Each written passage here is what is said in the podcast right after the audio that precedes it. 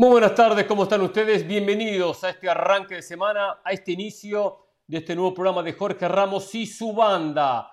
Jorge Ramos inicia hoy un periodo de vacaciones de dos semanas donde estaremos en la conducción del programa. Lo que quiere decir que el programa cambia, cambia para bien, porque hoy hablará toda la mesa, porque tendremos muchos temas, mucho debate y porque tendremos invitados en minutos desde San José, Costa Rica, estaremos con Luis Fernando Suárez, con el técnico de la selección de Costa Rica que acaba de conseguir la victoria ante Nueva Zelanda, como ustedes saben, la semana pasada, y la clasificación a la Copa, del Mundo Qatar 2022. Hablaremos, por supuesto, con Suárez, reaccionaremos a la nota y analizaremos la misma con los compañeros. Hablaremos también de la MLS. Un fin de semana nos dio la coincidencia que me dice que es el príncipe del relato. Todavía no pudimos bautizar, pero si está bautizado así, lo vamos a mantener. José El Valle relató sábado y domingo la MLS. Richard es un habitué y un conocidísimo del MLS, quienes ha hecho eh, eh, eh, liderazgo en sus relatos con la Liga de los Estados Unidos. Carolina estuvo comentando, yo estuve comentando. Hay mucho para analizar. Bueno y también malo, ¿eh? No todo bueno en la Liga de este país. Hablaremos del Real Madrid, quien presentó a una de sus nuevas incorporaciones para esta temporada. ¿Qué necesita el Real Madrid? ¿Qué tipo de refuerzo? ¿Le alcanza con lo que tiene para repetir en la Liga y en la Champions? A su vez, un futbolista del Barcelona le tiró un palito a todo el Real Madrid, ¿eh?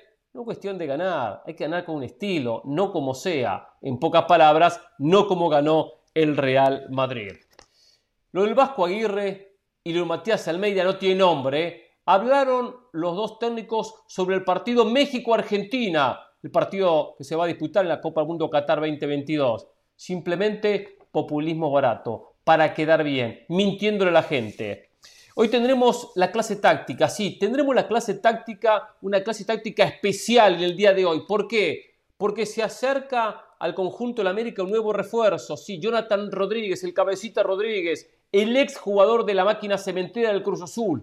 Como siempre queremos estar un paso adelante, nos fuimos a Arabia Saudita y buscamos la información de cómo le fue al delantero uruguayo en territorio árabe. Hoy lo vamos a contar acá con la banda y comentar para ver si está en el nivel que la gente de la América pretende. Hablaremos de Grealish y su fiesta en Las Vegas, de Marcelo Bielsa y de muchísimos temas más. Junto con la banda, a quien ya saludamos, José Valle. ¿Cómo le va, José? Buenas tardes. Hola Hernán, un fuerte abrazo para usted y para todos los compañeros. Saludamos a Carolina de las Salas. ¿Qué tal, Carol? Hernán, muy bien. ¿Y cómo no estarlo cuando ya vemos a Stephanie, a uno de los técnicos del próximo Mundial de Fútbol? Saludos para todos. Feliz Día del Padre también. Espero que hayan tenido todos ustedes, los que están detrás de cámara, los productores, eh, a ustedes, por supuesto. Así que nada, que, que hable y que sabe. ¿Qué tal, Richard? ¿Cómo anda usted? Un gusto como siempre, Hernán, Caro, José, Stephanie, por supuesto al profesor. Eh, muchísimo gusto de estar hoy, lunes, en este programa que vamos a empezar a disfrutar desde ya. Y como lo dijimos, lo prometimos, nos vamos a San José, nos vamos a Costa Rica, nos vamos con nuestra compañera Stephanie Chaverri, como decíamos en el arranque del programa, con un invitado de lujo, con Luis Fernando Suárez. ¿Cómo te va, Stephanie? ¿Cómo estás? Bienvenida. Hola Hernán, muchísimas gracias. Un gusto saludarlos desde Costa Rica, como bien lo adelantaban, en compañía del profesor Luis Fernando Suárez, entrenador de la Selección Nacional de Costa Rica, que hoy nos acompaña. Hace una semana, profesor, usted estaba en Qatar a las puertas de jugar este repechaje y hoy tenemos la fortuna de que nos acompañe aquí y eso sí, con cambio de look, como dicen popularmente. Bienvenido, buenas tardes. Muy buenas tardes. Bueno, aparte feliz, que si lo de hace ocho días... Eh, fue pues, sufrido. Ya después cuando se termina y cuando regresamos al país y ver tanta alegría, lógicamente que uno debe estar muy contento. Claro que sí, profesor, y sobre todo, como dicen, lo que más cuesta es lo que más se disfruta, ¿verdad? Y en este camino eliminatorio, Costa Rica vivió de todo ¿verdad? Eh, prácticamente eh, resultados adversos en casa, luego ya resultados positivos, renuncias a la selección, eh, estar al filo de ese repechaje, ir a un repechaje, avanzar en el último cupo. Es que fue una montaña rusa de emociones, sin duda. Sí, yo creo que usted tiene toda la razón en, en todo sentido de lo que se habla, porque fue de pasar de un momento de escepticismo, de críticas muy grandes, después ir poco a poco convenciendo a la gente de que el grupo iba para adelante. Eh, creo que lo más importante fue la unión que tuvo el grupo, porque tenían una sinergia grandísima y eso nos llevó a estar eh, muy convencidos de que se podía lograr eh, cambiar totalmente todo, porque uno de las primeras siete fechas, hacer solamente seis puntos, a las siguientes siete fechas hacer 19, 20, 21, bendito Dios, la cosa fue totalmente distinta y eso lo hicieron los muchachos con, con rebeldía. Claro, profesor. Y además de eso, me llama la atención porque escuchándolo usted en algunas entrevistas, usted mismo decía que usted sentía que tenía la cara un poco seria, pero estos días lo hemos visto sonreír muchísimo. Eh, la cosa ha cambiado definitivamente. Usted ha dicho que Costa Rica es uno de los mejores equipos a que ha podido dirigir. Si me quiere contar también un poquito respecto a esto, porque hablando incluso con Celso Borges, él decía que es increíble todo lo que han vivido y esa precisa sinergia de la que usted nos hablaba. Es que yo creo que lo más importante es uno conocer el grupo y no, no jugadores, sino personas. Y lo que me mostró en calidad humana cada uno de estos muchachos, nunca lo había visto en ninguna parte. Inteligentes tácticamente, comprometidos con el grupo, buscando de alguna manera eh, mostrarle a Costa Rica que había una filosofía que teníamos ya implementada que era estar juntos y, nadie renunciar, tirar todo el mundo para adelante. Y, eso lo veía yo en todos los jugadores. Y, me parece que desde el más grande hasta el más pequeño, lo único que querían es que esto saliera adelante. Habían esos de experiencia, querían enseñar mucho y esos chicos de 17 años querían aprender bastante. O sea que fue una experiencia demasiado hermosa, por eso me he sonreído tanto. bueno, también le damos eh, la posibilidad a los compañeros que se encuentran en el set principal, a Hernán, a Richard, a Caro, a José, que también sé que quieren hacerle consultas al profesor. Por supuesto, gracias Estefan, el saludo para Luis Fernando Suárez, el agradecimiento por esta posibilidad. Bueno, con las felicitaciones del caso. A ver, eh, es un alivio, son esos partidos después de la victoria frente a Nueva Zelanda que marcan un antes y un después, son esos partidos bisagras donde hay dos caminos, uno oscuro del fracaso, de la derrota, de la que hace fuera del mundial, y el otro que es ahora todo triunfo, toda alegría, y a su vez un alivio anímico muy grande, un peso encima que se sacó con esta clasificación. Yo creo que, bueno, no sé si llamarlo alivio, yo creo que lo más importante es que el grupo eh, sacó fuerzas donde no tenía o de pronto la gente no creía que tenía. Ahora tenemos un problema en el, audio, ¿no? Nosotros no lo escuchamos a Luis Fernando Suárez. Se perdió la señal, no sé. Sí, bueno, vamos a ver. Hola, hola, hola. Lo estamos escuchando, perfecto, estamos escuchando bien, pero de repente la respuesta perdimos el, el audio. A ver, ahora... al aire está funcionando perfecto, pero vamos a ver si... Con permiso, vamos a ver si le... Ahora creo que sí. Ahora creo que sí. Hola. Adelante, sí. Hola, hola. Creo que ya arreglamos algún... Bueno, eh, ok. Mire, yo creo que lo más importante de todo esto es como ser conscientes de cómo se consiguió. Y viviendo todo lo que se vivió con ese septismo tan grande, después eh, llegar hasta casi el grado de paroxismo que se dio aquí en el país, eso fue una cosa increíble. Convencer a la gente con, una propuesta de fútbol, eh, convencer a la gente con una propuesta emocional, me parece que fue vital. Eso mm, sí, puede ser que uno ya cuando ya se dio la, culminación de esto se siente aliviado, pero se siente muy agradecido y se siente orgulloso, básicamente, de lo, de lo hecho, porque fue... Eh, producto de la unión de muchas cosas, sinergia de muchas gente, eso eh, va a quedar como una experiencia espectacular. Sin lugar a dudas, sin lugar a dudas. Y convencer a la gente, me imagino que no es fácil. Yo vi el video posterior al partido, la alegría en todos los rincones de Costa Rica realmente era una cosa eh, increíble. Y poco, pocas veces vivía de esta manera. ¿Qué, qué tan importante fue eh, la comisión que se armó en su momento? Donde estaba Jafet Soto, donde estaba Catalina, donde estaba em, Robert Garbanzo, tres dirigentes directores deportivos que le dieron su punto de vista, que, que, le, han dado sus consejos, su experiencia con algunos jugadores. A partir de ahí se cambió parte de la, de la convocatoria. ¿Qué tan importante fue eso en este proceso para revertir la situación? Hubo muchas cosas positivas donde se unieron todos. Creo que eso es lo más importante, porque no solamente esa comisión, sino también los clubes, porque los clubes pararon el torneo varias veces para que nosotros pudiéramos entrenar como si fuese un, club más. Eh, el torneo incluso hoy eh, se paró casi un mes para podernos preparar bien para ese partido contra Nueva Zelanda. También hubo un presidente de la federación muy valiente, porque en los momentos más álgidos, donde había más críticas, él eh, sostuvo, me sostuvo y creyó que yo podía eh, seguir. Mm, y no solamente fue diciendo, sino haciendo, trabajando mucho.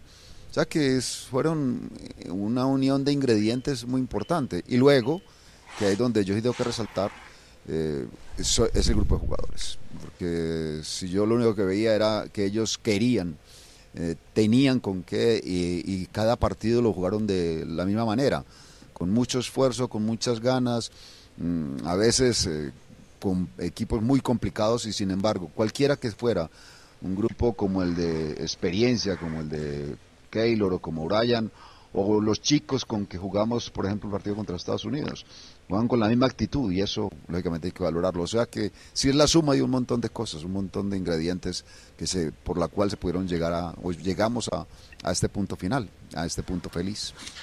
Claro, adelantándose un poquito en los hechos, ¿qué espera usted en la Copa del Mundo con España, con Alemania, con Japón, con tres rivales duros, dos por supuesto candidatos como España y Alemania? ¿Qué podemos esperar de Costa Rica en dicho grupo? Hmm, que tenemos que mejorar primero. A mí, cuando me, hacen una pregunta de qué, de qué opino de los eh, tres equipos y cuál me preocupa más, yo digo que el que más me preocupa es Costa Rica. ¿Por qué razón? Porque eh, hay una propuesta de mejora y que creo que vamos bien, pero que todavía nos falta mucho por hacer, por mejorar. Entonces, eh, queremos ser competitivos y eso, pues lógicamente se da si tenemos primero convicción y después un buen trabajo. Tenemos que mejorar sobre todo mucho en la fase ofensiva. Hay una experiencia ya vivida por algunos jugadores que estuvieron en el 2014 en Brasil, donde, bueno, eran, no, eran dos campeones del mundo, eran tres campeones del mundo los que iban a enfrentar Costa Rica y Costa Rica quedó de primero. O sea que el tener esa primera experiencia ya vivida por Keylor, por Brian, por Celso, por Joel Campbell, por Calvo, me parece que va a ser bueno para lo que, lo que se pueda presentar ahora en noviembre. Claro, tengo más preguntas, pero igualmente quiero que la mesa también participe. José El Valle lo escucha Luis Fernando Suárez. Un abrazo para el profe y felicitarlo y agradecerle porque gracias a él no le voy a tener que comprar un plasma a Stephanie Chaverri. Yo me había comprometido con ella, así que profe me ahorró 750 dólares. Muchas gracias. Profe, cuando usted llegó. lo puede comprar usted, José, para que no, Guatemala. Ya lo tengo, ya lo tengo, Stephanie. Un paso adelante, ya lo tengo. Profe, cuando usted llegó, Costa Rica estaba contra las cuerdas. Y en esa segunda eh, vuelta del octogonal, usted sumó 19 puntos de 21 posibles. Cuénteme cómo manejó en el grupo los nervios, el aspecto psicológico, el hecho de que cada partido era una final. Yo creo que eh, un equipo de fútbol en un estado mental, y sobre todo en un estado emocional. Hubo yo no sé si llamarlo un momento bisagra, pero sí un momento de esos específicos emocionalmente, que fue eh, un partido que nosotros tuvimos aquí contra Honduras. Eh, fue un partido muy difícil, un partido donde hubo momentos en que Honduras dominó, tuvo más el juego, eh, tuvo más la pelota, tuvo más posibilidades de marcar ellos primero que nosotros. Y en el minuto 94, 95 nosotros hicimos el segundo gol, 2-1 quedamos, eh, ganamos el partido. Y, el haberlo ganado de la manera como se ganó, mm, recargó emocional mucho, mm, mentalmente a los jugadores, muchísimo emocionalmente. Y después de eso no volvió a bajar. Después de eso, lo único que ellos estaban conscientes de que así se podían ganar todos los partidos. Y en efecto así lo logramos. Ya después eh, a los que enfrentamos, con el único que empatamos fue con México eh, en Ciudad de México. Y eso es eh, hablar bien de, lo que hace el equipo. O sea que creo que la carga emocional de, Honduras fue bien aprovechada, o ellos la siguieron teniendo durante los demás encuentros. Profe, Keylor Navas es el mejor guardameta en la historia de la CONCACAF. nadie discute su calidad. Sin embargo, antes de su llegada, profe, eh, un Keylor Navas que no ha asistido a las últimas Copas Oro, que no fue a la Copa América Centenario, que no fue al Final Four de la CONCACAF, que en el inicio del octogonal eh, se le veía con una actitud que dejaba mucho que desear. ¿Cómo fue la conversación que usted tuvo con Keylor, profe? Porque ese Keylor que vimos en la segunda vuelta del octogonal no nada más fue determinante con sus atajadas, sino también con su actitud y su liderazgo. Keylor fue determinante desde que llegó, desde que yo conversé con él, que fue cuando fue no sé, previo a la Copa Oro, él estaba acá en San José y charlé con él y me pareció que una persona que quería clasificar al Mundial y que iba a dar todo para poderlo hacer. Y en efecto, hubo momentos en que para nosotros fue importantísimo eh, Keylor Navas. Para mí es eh, vital todo el funcionamiento de él eh, en la parte futbolística, porque en, momentos hubo situaciones donde él nos salvó. Eh, y luego fue alguien que a los chicos, a los muchachos les enseñó mucho, desde la sencillez, desde la tranquilidad de no pedir nada, desde no buscar de alguna manera ser la estrella, aún siendo la estrella. O sea que lo de él eh, fue importantísimo para poder conseguir lo que nosotros conseguimos. Tengo más, pero dejo a Caro y a Richard. Profe, ¿cómo está? Em, quisiera preguntarle por el aspecto futbolístico, porque ya nos ha hablado que como lo emocional fue definitivo en este equipo. Eh, porque uno ve a esta selección de Costa Rica, un equipo eh, eh, que le ha ido, estamos hablando de dos goles en los últimos 11 partidos, lo cual parece una auténtica barbaridad. Hay un momento en el que usted decide, toma la decisión junto con el equipo de hacer planteamientos en donde la defensa el orden, el no recibir goles sean la prioridad y luego ver cómo hacer daño, porque ya nos hablaba usted de los, de los arreglos en ofensiva que tiene que hacer. ¿Cómo fue esa transformación defensivamente del equipo? Pues hasta relativamente fácil de hacer porque eh, este equipo era muy sólido desde el arquero, desde el arquero que te da, que creo que bueno, los eh, técnicos antiguos hablábamos sobre esa situación de que un equipo siempre se debe edificar o empezar a crecer desde, desde el arquero y desde la defensa. Bueno, creo que eso es lo que eh, tiene mm, Costa Rica porque tiene muy buena defensa. Entonces era básicamente pensar que esa virtud había que potenciarla y lo trabajamos creo que bastante bien. Lo que nos ayudó fueron los microciclos de trabajo. Eso sí es cierto porque no es lo mismo cuando uno como seleccionador, que por lo general le toca, es eh, tener uno o dos entrenamientos antes de un partido y o de los dos partidos o de los tres partidos como ocurrían ahora. Entonces no había forma de estratégicamente trabajar. Esta vez nosotros tuvimos tiempo para hacerlo. O sea que fue vital eso, pero creo que el material existía. O la buena defensa siempre ha existido por parte de, de Costa Rica. Lo que hay que mejorar, como usted habla muy bien, de un promedio bajísimo en, cantidad de goles que, que nos marcan, pero también un promedio bajísimo en cantidad de goles que marcamos. Ahí es donde hay que mejorar. Por supuesto. Profe, ¿cómo fue la decisión de meter a un chico tan joven de 17 años en un partido tan trascendental? El caso de Benet contra Nueva Zelanda. Lo tuvo que consultar mucho con la almohada. Fue una decisión que tomó evidentemente junto con su cuerpo técnico, pero los otros jugadores de tanta jerarquía estaban conscientes de ello. ¿Cómo fue eso? Porque una cosa es alabarlo después de que se consigue la clasificación y otra cosa es realmente tomar esa decisión el día antes y decir va en el 11. Ah, que a mí me encantó desde el primer día que lo vi. Él, él llegó a la selección básicamente por algo. Estábamos haciendo una práctica antes de la Copa Oro y necesitábamos eh, algunos jugadores que nos sirvieran de sparring y él fue uno de ellos. Me encantó tanto que quería llevármelo a la Copa Oro, pero no lo pude llevar porque ya había una lista preestablecida y, y, él, y no estaba. Eh, él el primer partido lo jugó contra Canadá en Canadá y mostró un carácter tremendo. Bueno, ha tenido eso antes que cualquier otra cosa. Es un muchacho que eh, creo que no sabe cuántos años tiene todavía, porque cuando juega, juega sin ninguna situación que lo, como que lo asuste, y, eso me parece vital en un jugador de fútbol. Entonces, mm, a mí la edad no me preocupa, yo creo que son buenos jugadores, o en determinado momento con menos condiciones los que, te llevan a, tomar una decisión como, como la que tomé con Bennett o como la que en determinado tomo cuando pongo a Brian Ruiz, porque creo que es un jugador que está por el otro lado, que ya tiene 38 años y sin embargo sigue siendo un jugador importantísimo para nosotros. Richard. Profe, un gusto como siempre conversar con usted. A ver, yo no le voy a hablar de partido bisagra, de aquel cambio, porque cuando uno veía siete partidos, apenas se le había ganado El Salvador, habían sufrido tres reveses, mucho empate, y era poco el presupuesto que tenía Costa Rica, y la gente no creía en que Luis Fernando Suárez iba a poder llevar a Costa Rica siquiera el repechaje. ¿Hay alguna frase, algún discurso, algún momento dentro del vestuario, algo así como lo que sucedió con la Costa Rica del 90? cuando al descanso de estar perdiendo el partido frente a Suecia, ¿hay alguna frase en aquel momento, sabiendo los jugadores que le quedan 45 minutos más en el Mundial, fueron y le remontaron a Suecia y avanzaron a la siguiente etapa? ¿Hay un momento así que termina de motivar eh, ese aspecto emocional y esa actitud para que los más jóvenes terminaran creyendo en lo que terminan consiguiendo?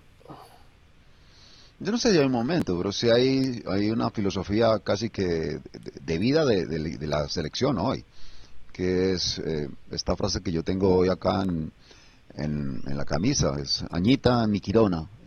Es eh, un lenguaje que se llama bribri, ah, y eso es, esta frase, eh, nosotros, los jugadores, se la cranearon para, para que fuera eso, desde allí, desde que la empezamos a usar, no lo recordamos siempre, antes de cada partido, durante muchos, durante todos los entrenamientos. Eh, significa juntos hasta el final. Bueno, eh, ese era como el, grito de batalla eh, en, en, otro idioma, en una lengua local, pero que nos hacía sentir vibrar antes de cada partido. Mira, muy bueno, muy bueno para la, para la automotivación. Ahora, usted mismo ha reconocido, profe, que apostó a su propuesta de juego, a su idea de juego, para la selección tica. Y uno lo puede entender dentro de un hexagonal de la CONCACAF que se puede ir a una propuesta de fútbol cuando tienes una selección como Costa Rica. Pero ya estando en una fase de grupos del Mundial, cuando hay que enfrentar a España, Alemania, Japón, uno entiende que ya no es la idea de que sea Costa Rica la que vaya siempre a imponer una idea, sino que hay que preparar el partido en virtud de los rivales que va a tener por delante. Estamos hablando de dos que han sido campeones del mundo y estamos hablando de la selección japonesa en los últimos tiempos ha sido lo mejor que hay en Asia. ¿Cómo se le pueden plantear los partidos o qué tan diferente que planteárselo a España, tanto a Alemania como a Japón? De tres maneras diferentes, es cierto. Usted tiene toda la razón, porque en cada uno tiene que haber una estrategia diferente. Estamos, y, se lo digo sinceramente, hoy todavía estoy como con la resaca esa de la, del, del recibimiento y con la felicidad del deber cumplido. Entonces, lo, poco que estoy mirando, viendo, eh, todavía no me da como para decir, eh, de, de, esta manera vamos a enfrentar a Alemania, de esta manera vamos a enfrentar a España, con los japoneses vamos a jugar de esta, de esta otra manera. Pero lo más importante, y creo que fue, lo, que más a, nosotros nos ayudó a, enfrentar, y sobre todo a Nueva Zelanda, fue el conocimiento cabal que tenía cada uno de los jugadores de todo, de las fortalezas y debilidades de Nueva, de Nueva Zelanda. Estuvimos eh, un mes entero mostrándoles a ellos cada una de las cosas que Nueva Zelanda tenía. Bueno, eso es lo que debo hacer y lo voy a hacer, lo estoy ya preparando junto con mi cuerpo técnico para que muy pronto los jugadores posibles, eh, candidatos a estar en la selección, todos reciban una USB con cada uno de los movimientos de los equipos contrarios y para ver de qué manera le podemos responder. Eso es una manera de entrenar también. Manfred Ugalde tiene la puerta. Perdón, Richard. Manfred Ugalde tiene las puertas completamente cerradas en la selección para pensado en cantar, por supuesto. Es un tema que yo no, no, no quiero tocar. Perfecto, lo entendemos. Y Cristian Gamboa, que yo sé que en un momento lo convocó después eh, tuvo problemas de lesiones, creo que tuvo el COVID también. Eh, ¿Lo tiene en mente pensando en Qatar? Cristian ha sido siempre una, ha estado dispuesto a estar. Lo que pasa es que, como usted bien dice, eh, como que nunca se, se, han alineado los astros para poder, para que nos acompañe. Mm, él tiene ciertos problemas en, en, su cadera que me las hizo saber a mí, fue muy consciente y muy, muy honesto al decirme las cosas que en determinado momento a él le, decía, el cuerpo de pronto le podía decir, no estoy preparado para toda esta clase de locuras, todos estos viajes. Y yo lo entendí, me parece que era una situación totalmente clara. Mm, miraremos qué que, que puede darse, porque es un jugador muy interesante todavía. Claro. Usted jugó con línea de 4 contra Nueva Zelanda en el primer tiempo. Después retocó, que lo hizo muy bien, por cierto. Pasa línea de 5. ¿Usted es partidario de, jugar con línea de 4 o de mantener algo que Costa Rica usó, durante mucho tiempo, la línea de 5? ¿Qué tiene más en mente? depende, depende de las circunstancias. Ese partido, como se presentó y como lo veía yo para el segundo tiempo, eh, había que hacer un cambio. ese fue uno hacerlo más estructural y hacer una línea 5. Hay veces se necesita, hay veces que no. Depende, como hablamos en una anterior pregunta, también de la estrategia que, eh, que haya que emplear según el equipo que vayamos a enfrentar. Claro. Creo que Richard tenía otra pregunta. Sí, Richard. No, no, lo que, lo que iba era a, darle entrega a Stephanie para que ella prosiguiera, pero... Yo tengo un par más. Yo tengo un par más para el profe. Eh, profe, usted conoce a la perfección también el fútbol hondureño. Usted hizo un gran trabajo con la H clasificándolos al Mundial 2014. ¿Cuál sería la principal diferencia entre el futbolista hondureño y el futbolista costarricense? Mm, yo creo que físicamente es mucho más grande, mucho más fuerte el hondureño que el costarricense. Esa es una en la parte, en la parte física. Después creo que son todos eh, momentos en los cuales uno tiene que saber aprovechar sobre todo su inteligencia. Y me parece que el, hondureño en ese sentido, a lo que queríamos trabajar en la parte táctica, lo aprendió rápido. Eso es una cuestión buenísima. Y que también es una característica del, de acá, del de, Costa Rica, es, mm, me atrevo a decir que es de los más inteligentes que yo puedo dirigir. O sea que, que, que la única diferencia que vería yo más es básicamente más físico que otra cosa. Y una más, profe, de mi parte. Creo que estamos ante la presencia de la mejor época eh, de los técnicos colombianos. Luis Fernando Suárez, lo que hizo con Honduras, ahora con Costa Rica. El propio Jorge Luis Pinto, el mundial que hizo en el 2014. Juan Carlos Osorio con la selección mexicana de fútbol. El Bolillo Gómez, lo que ha hecho en distintos mundiales. Pero Colombia sigue apostando por técnicos extranjeros. ¿A qué cree usted, profe, que se debe ese fenómeno que al técnico colombiano dirigiendo a la selección no le va muy bien y a Colombia le va mejor con extranjeros cuando hoy por hoy el técnico colombiano me parece que se ha ganado un lugar importante en varios mundiales. Bueno, hubo un momento en que eh, los técnicos eran todos los colombianos, Hernán Gómez, Francisco Maturana. Después, cuando la situación se dio en determinado momento, cuando, empezando este siglo, eh, creo que hubo alguna desunión por parte nuestra, no trabajamos bien eh, los entrenadores y se perdió esa posibilidad y contrataron a alguien buenísimo como José Peckerman. Entonces la culpa no es de ninguno siquiera de los técnicos extranjeros, de los técnicos extranjeros, sino de José, porque hizo una gran labor. Que lo que hizo José fue eh, bastante bueno y lógicamente la posibilidad de que dirigiera otra, otro, cualquiera, era muy complicada. O sea que básicamente es eso. A veces no, no se da más por una, una causa que en determinado momento también es necesario resaltarla. Lo que hizo José Peckerman en ocho años fue bastante bueno. Eh, profe, y en el tema... Es adelante, Carol.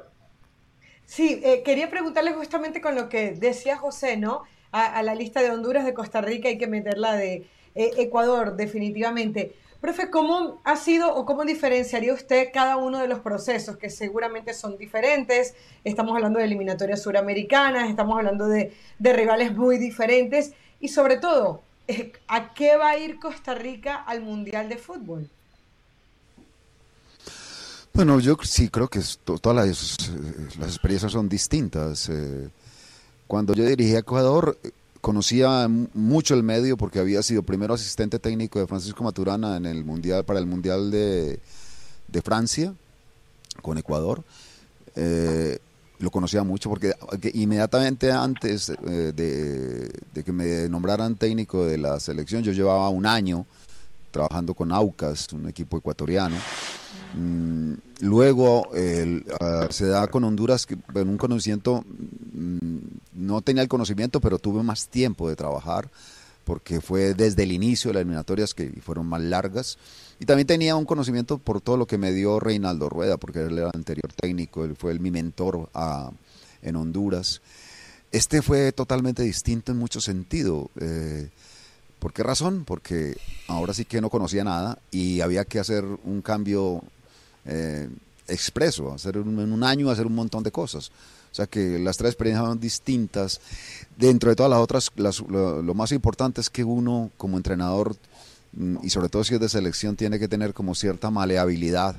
Uno tiene que adaptarse a todo, eh, porque uno lo primero que tiene que hacer es conocer la cultura. Y son diferentes en mucho sentido culturalmente, y tiene uno que, como entrenador, adaptarse.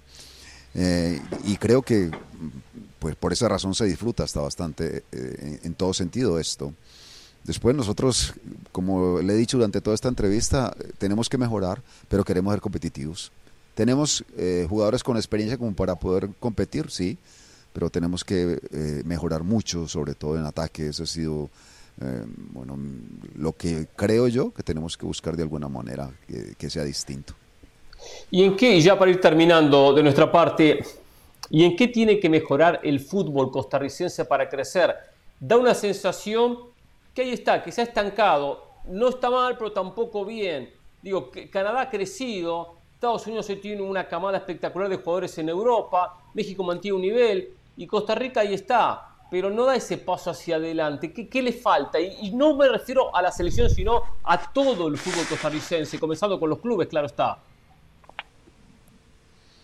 Esa es una muy buena pregunta, que donde siempre se tiene que estar pensando es hablar de procesos. Mm, yo creo que, como usted muy bien dice, eh, se, quedó quieto mientras los demás países crecieron.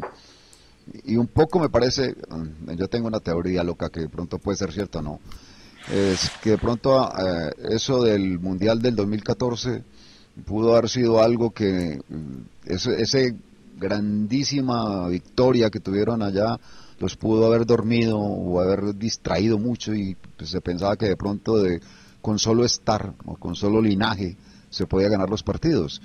Eh, mientras tanto los demás fueron creciendo, creciendo y creciendo. ¿Qué hay que hacer? Sí, hay que hacer cambios estructurales en el trabajo y el proceso de desarrollo, sobre todo en las divisiones menores. Bueno, ustedes están viendo que aquí hay una infraestructura hermosísima. Este es un país pequeño, se puede trabajar mucho, pero de pronto hay que buscar que de alguna manera la mentalidad eh, del jugador cambie. Bueno, eso es lo que hay que hacer. El, en estos próximos cuatro años me parece que hay que buscar la manera de que haya una reacción totalmente diferente. Muy claro.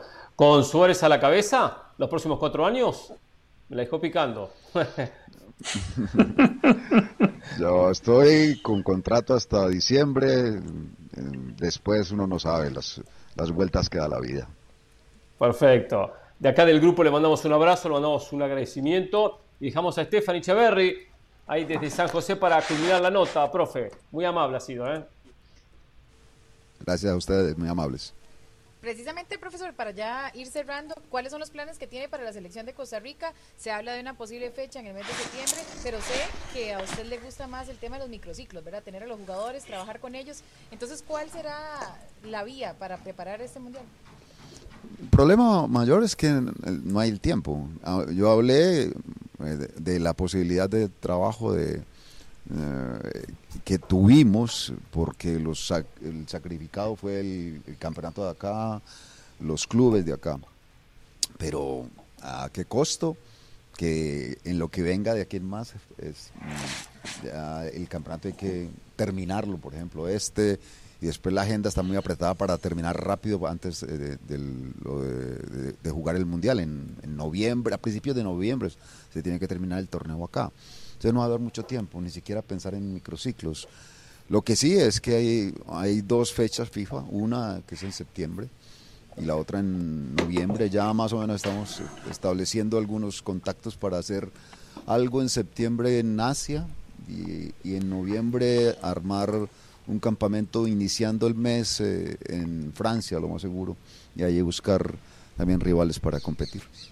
Don Luis Fernando, la puerta se mantiene abierta para todos los futbolistas. Hay algunos jugadores que, por obviamente el proceso que ya vivieron, tienen prioridad. ¿O Luis Fernando Suárez sigue buscando jugadores como el día uno? Tengo que hacerlo. Esa es mi obligación. En ese sentido, sí, uno, la puerta está abierta para salir o para entrar.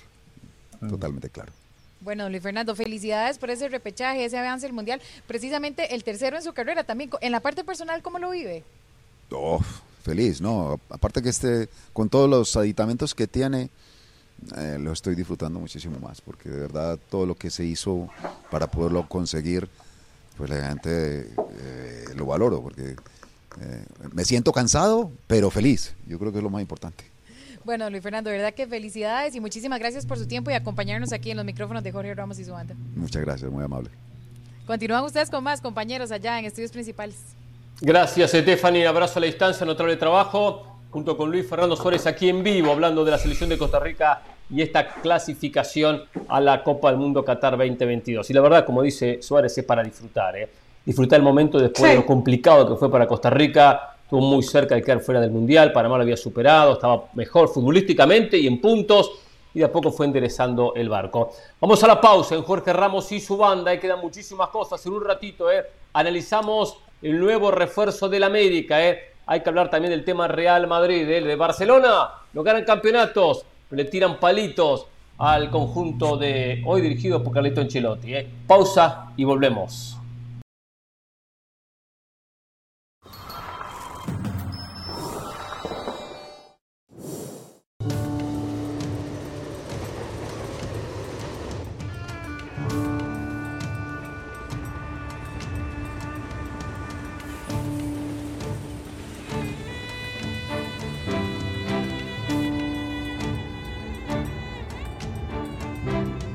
Una ciudad alrededor de un estadio. Here you'll find the luxury side of the fashion. Esta es una clase del colegio público de mujeres. Y es un momento muy espiritual. Los sabores, los aromas, los colores. Todos en el estadio con la bandera de Qatar. Es a imagen y semejanza de la típica vivienda del desierto. Estamos suspendidos en el aire y es una sensación absolutamente mágica. How do I look? It suits you. Me gusta, ¿eh? creo que me lo voy a llevar. Not a bad location, isn't it? It's, it's nice. You think of Qatar and you think about desertic areas.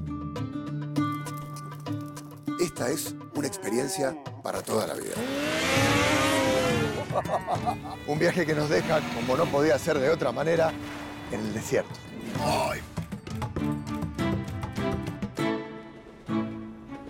Esto es Último Tren a Qatar.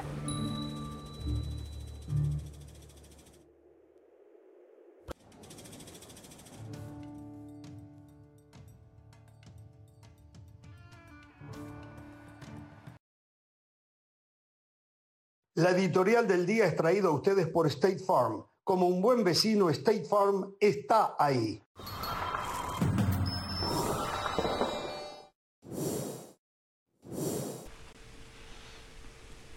Bueno, linda nota con Luis Fernando Suárez, con el técnico de la selección de Costa Rica. Me gustó, dentro de todo, el tipo es, es honesto, dice lo que piensa, habla de, un funcionamiento que tiene que mejorar en Costa Rica, sin lugar a dudas, porque tiene que mejorar especialmente en ataque. Habla de que Costa Rica se estancó, se quedó, que hasta él eh, ve como motivo aquel Mundial 2014, donde Costa Rica termina entre los ocho mejores, clasifica a los cuartos de final después de eliminar a Grecia y pasar a aquel famoso, aquella, aquel grupo durísimo con Uruguay, con Italia y con Inglaterra. Eh, como que se durmió en los laureles, porque hoy es superada por México, que históricamente ha sido superada, por Estados Unidos, por Canadá, y después aparece Costa Rica. Panamá le estuvo soplando la nuca, ¿eh? y en un momento la, la alertó, la alertó. Panamá casualmente hoy mantiene y hoy confirma la continuidad de Thomas Christensen. estructurado hasta muchas cosas de, del torneo local y agradecemos a Juancho, Villaverde que nos manda eh, siempre información y nos pone al día. Pero es una selección que tiene menos talento, pero que en el balance hizo las cosas hasta mejor que Costa Rica. Eh, pero claro, hay que tener también jugadores que el, el, de Costa Rica termina pesando más en la cancha.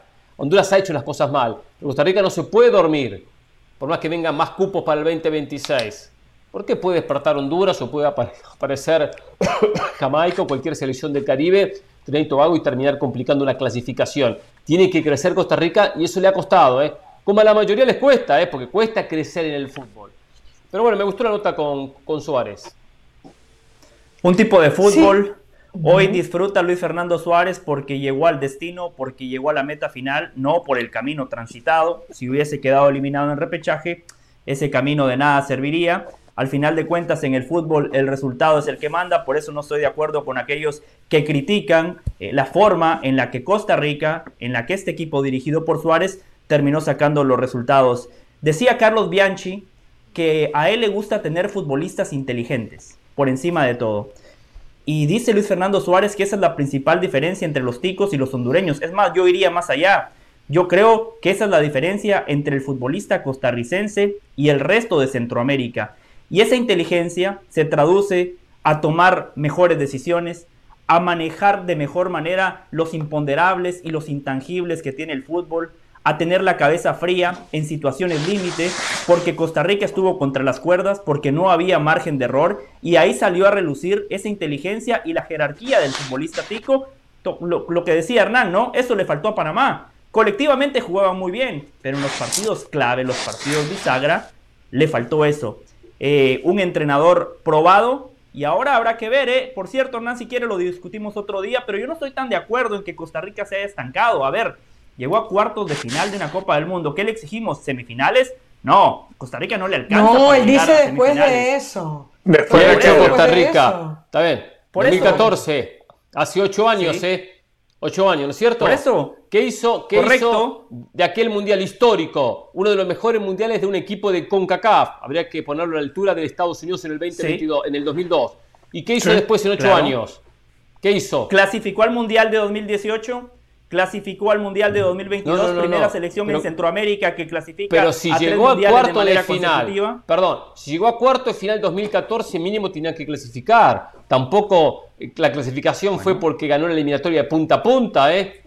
Clasificó con sufrimiento. O sea que para usted mejorar es que ahora lleguen a semifinales. Para usted mejorar es que lleguen a semifinales y a cuartos de final. No les alcanza. Le voy, a, explicar clarito qué es mejorar. Mejorar es, primero, haber tenido mejores eliminatorias y más tranquilas y no sufrir como sufrieron en esta hasta el último partido, el último segundo. Segundo, haber ido a una Copa Oro y ser protagonista de la Copa Oro. Si no es ganarla, jugar una final. No he hecho nada en Copa Oro. A eso voy a ese crecimiento. pero no lo comparo solo con el Mundial, porque en el Mundial, aparte, le cuento que el Mundial 2018, que usted lo sabe muy bien, pero ahora parece que se hace el tontito porque no sé, porque se agranda, puede ser el nuevo relator de la MLS. Por cierto, está desplazando Richard Méndez, se me cuentan por ahí, ¿eh? las encuestas. Pero bueno, el 2014 se fue sin ninguna victoria y fue un desastre. ¿Sí? El partido no hizo ni un gol. Entonces, eh, ¿dónde está? ¿Dónde está para usted ese que, creció o mantuvo? Ni se mantuvo, descendió el 2018 en comparación con el 2014. Pero, pero le, respondo eh, eh, las dos cosas que usted acaba de poner sobre la mesa. Sí, Esta eliminatoria no fue culpa del futbolista costarricense. Cuando usted utiliza cuatro técnicos en un proceso, Hernán Pereira, por favor, el problema está a nivel directivo. No es un problema del entrenador, no es un problema de los futbolistas. A nivel individual, Costa Rica hoy por hoy sigue teniendo pues, los mejores futbolistas de Centroamérica. Pero, nadie, pero, forma parte de un todo, José. ¿Por qué Costa Rica no llega a una final de Copa Oro? ¿Por qué Costa Rica no es más protagonista en una, en una Copa Oro? Porque Keylor Navas, su mejor futbolista, un guardameta que te gana partidos, le dice no a Costa Rica en una Copa Oro porque no podemos poner solo por un futbolista, ¿eh? Estábamos en Brasil, José, no, lo podemos poner porque usted y yo estábamos en Brasil y allá en Brasil vimos la Copa Oro en aquel enfrentamiento entre México y Costa Rica, donde México y Costa Rica se van a penales. La diferencia la marcó Memo Ochoa. Memo Ochoa, Keylor Navas es mejor guardameta que Guillermo Ochoa. Con Keylor Navas en la cancha, yo puedo agarra una chiquita, que Costa ¿eh? Rica perfectamente habría llegado a una final de Copa Oro. Es así y punto. El miércoles. Pero, pero a ver, yo entiendo lo que te quiere, yo entiendo lo que te quiere decir Hernán. Pero, pero, a ver, el crecimiento de una selección tiene que ver no solamente con, lo que es individual, tiene que ver con el entorno de selección. Si pasaron mal las cosas con Costa Rica después del 2014, por diferencias directivas, por mal manejo directivo, por, por convocatorias y ausencias de jugadores, creo que eso forma parte de los elementos contra los cuales hay que reinventarse en el día a día. que Keylor Navas haya faltado en aquella oportunidad de la selección, bueno, para eso tienes jugadores que tienen que venir desde abajo y estar preparados. Y para eso tienes un entorno que los tiene que preparar para ese momento. ah, ya me acordé. Como Richard también estaba en esa Copa América cuando vimos a Costa Rica perder. Y Richard me decía, José tiene razón, con Keylor Navas la historia hubiese sido distinta. Pero José, yo te voy a decir algo. Pero, José, te voy a decir algo, José. ¿Sabe por qué se lo dije, José? Porque se veía claro que en Costa Rica no se había hecho nada para hacer crecer ese entorno porque si usted va a confiar todo a la presencia de un único arquero, por muy bueno que sea, en algún momento ese arquero no lo va a tener y ese arquero le va a fallar. Y le falló a Costa Rica. Y le falló en un momento clave el que tenía. Porque tú tienes que prepararte para todos los escenarios, porque tú tienes que reinventarte, porque necesitas superar las diferencias directivas, necesitas superar las diferencias dentro de un vestuario, necesitas hacer crecer el fútbol de todas partes. El fútbol no solamente crece desde los jugadores, el fútbol crece desde todo el entorno, desde un cuerpo técnico, desde una federación, desde todos los puntos de vista tiene que crecer el fútbol. Incluso desde el punto de vista del periodismo tiene que crecer el fútbol. Mm. A, ver, José. Eh, yo, estoy de acuerdo, perdón José, yo estoy de acuerdo en que se estancó, se estancó porque es algo evidente. Punto número dos. José, todos nosotros te reconocimos que tenías la razón y que fuiste el pionero en decir que Keylor Navas le está diciendo que no a Costa Rica.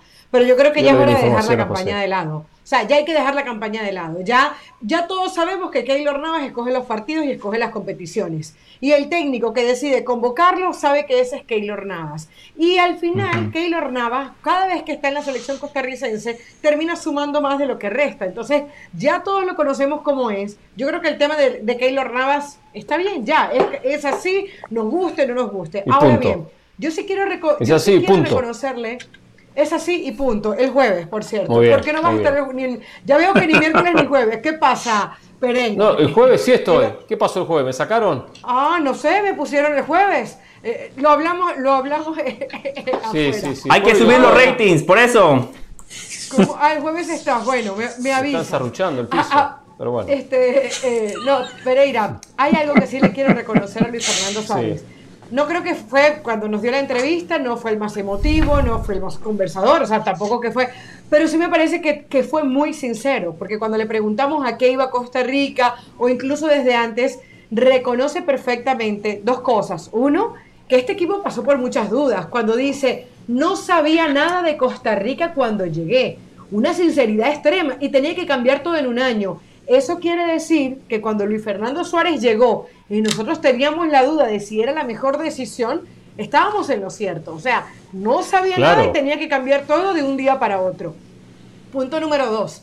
Costa Rica llega al Mundial con todo el mérito, todo el aplauso y qué bueno que han llegado, pero también en parte por la mediocridad del área porque Panamá no supo cerrar los partidos, porque Honduras tomó malas decisiones y no le salieron las cosas en los primeros partidos, porque El Salvador, ese fútbol de Hugo Pérez, nunca se pudo traducir en buenos resultados. Entonces yo creo que por ahí hay que entender que lo de Costa Rica hay que tomarlo con pinzas, sobre todo si tenemos en cuenta los rivales. Y vamos a ver una Costa Rica que sea protagonista y vamos a tener muchos meses para discutirlo. Si juega lo pinto. Yo no veo a Costa Rica, por más trabajo que se haga, ojalá que sí, eh, mejorando mucho en ofensiva. ¿Cuánto tiempo va a tener? ¿Cuántos partidos va a tener? Este equipo demostró que es fuerte defensivamente y se va a tener que agarrar de ahí y no esperen ver un equipo protagonista, protagonista ni contra España, ni contra Japón, ni contra Alemania.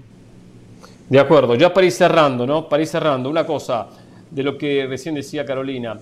Un momento clave en este Suárez que no conocía el fútbol costarricense, que fue la llegada de la comisión que encabezaba Jafet Soto, porque a partir de ahí convocan a Bennett, convocan a, a convocan a Contreras, Anthony Contreras, no habían, no habían sido convocados por Suárez.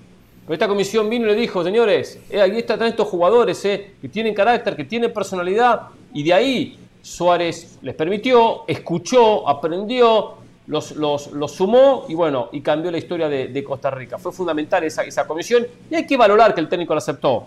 Lo, de Navas, José, eh, eh, independientemente del crecimiento no de Costa Rica, la evolución o no, no podemos estar centralizado un solo futbolista. Si crece todo un fútbol o no crece todo un fútbol. Ya para cerrar, le tengo que preguntar algo, señor del Valle, le tengo que preguntar algo. Sí. Usted me le culpa a la, a la, a la directiva que tiene sus errores, ¿eh? Los tiene, ¿eh? encabezado por Rodolfo Villalobos. Pero le voy a decir una cosa.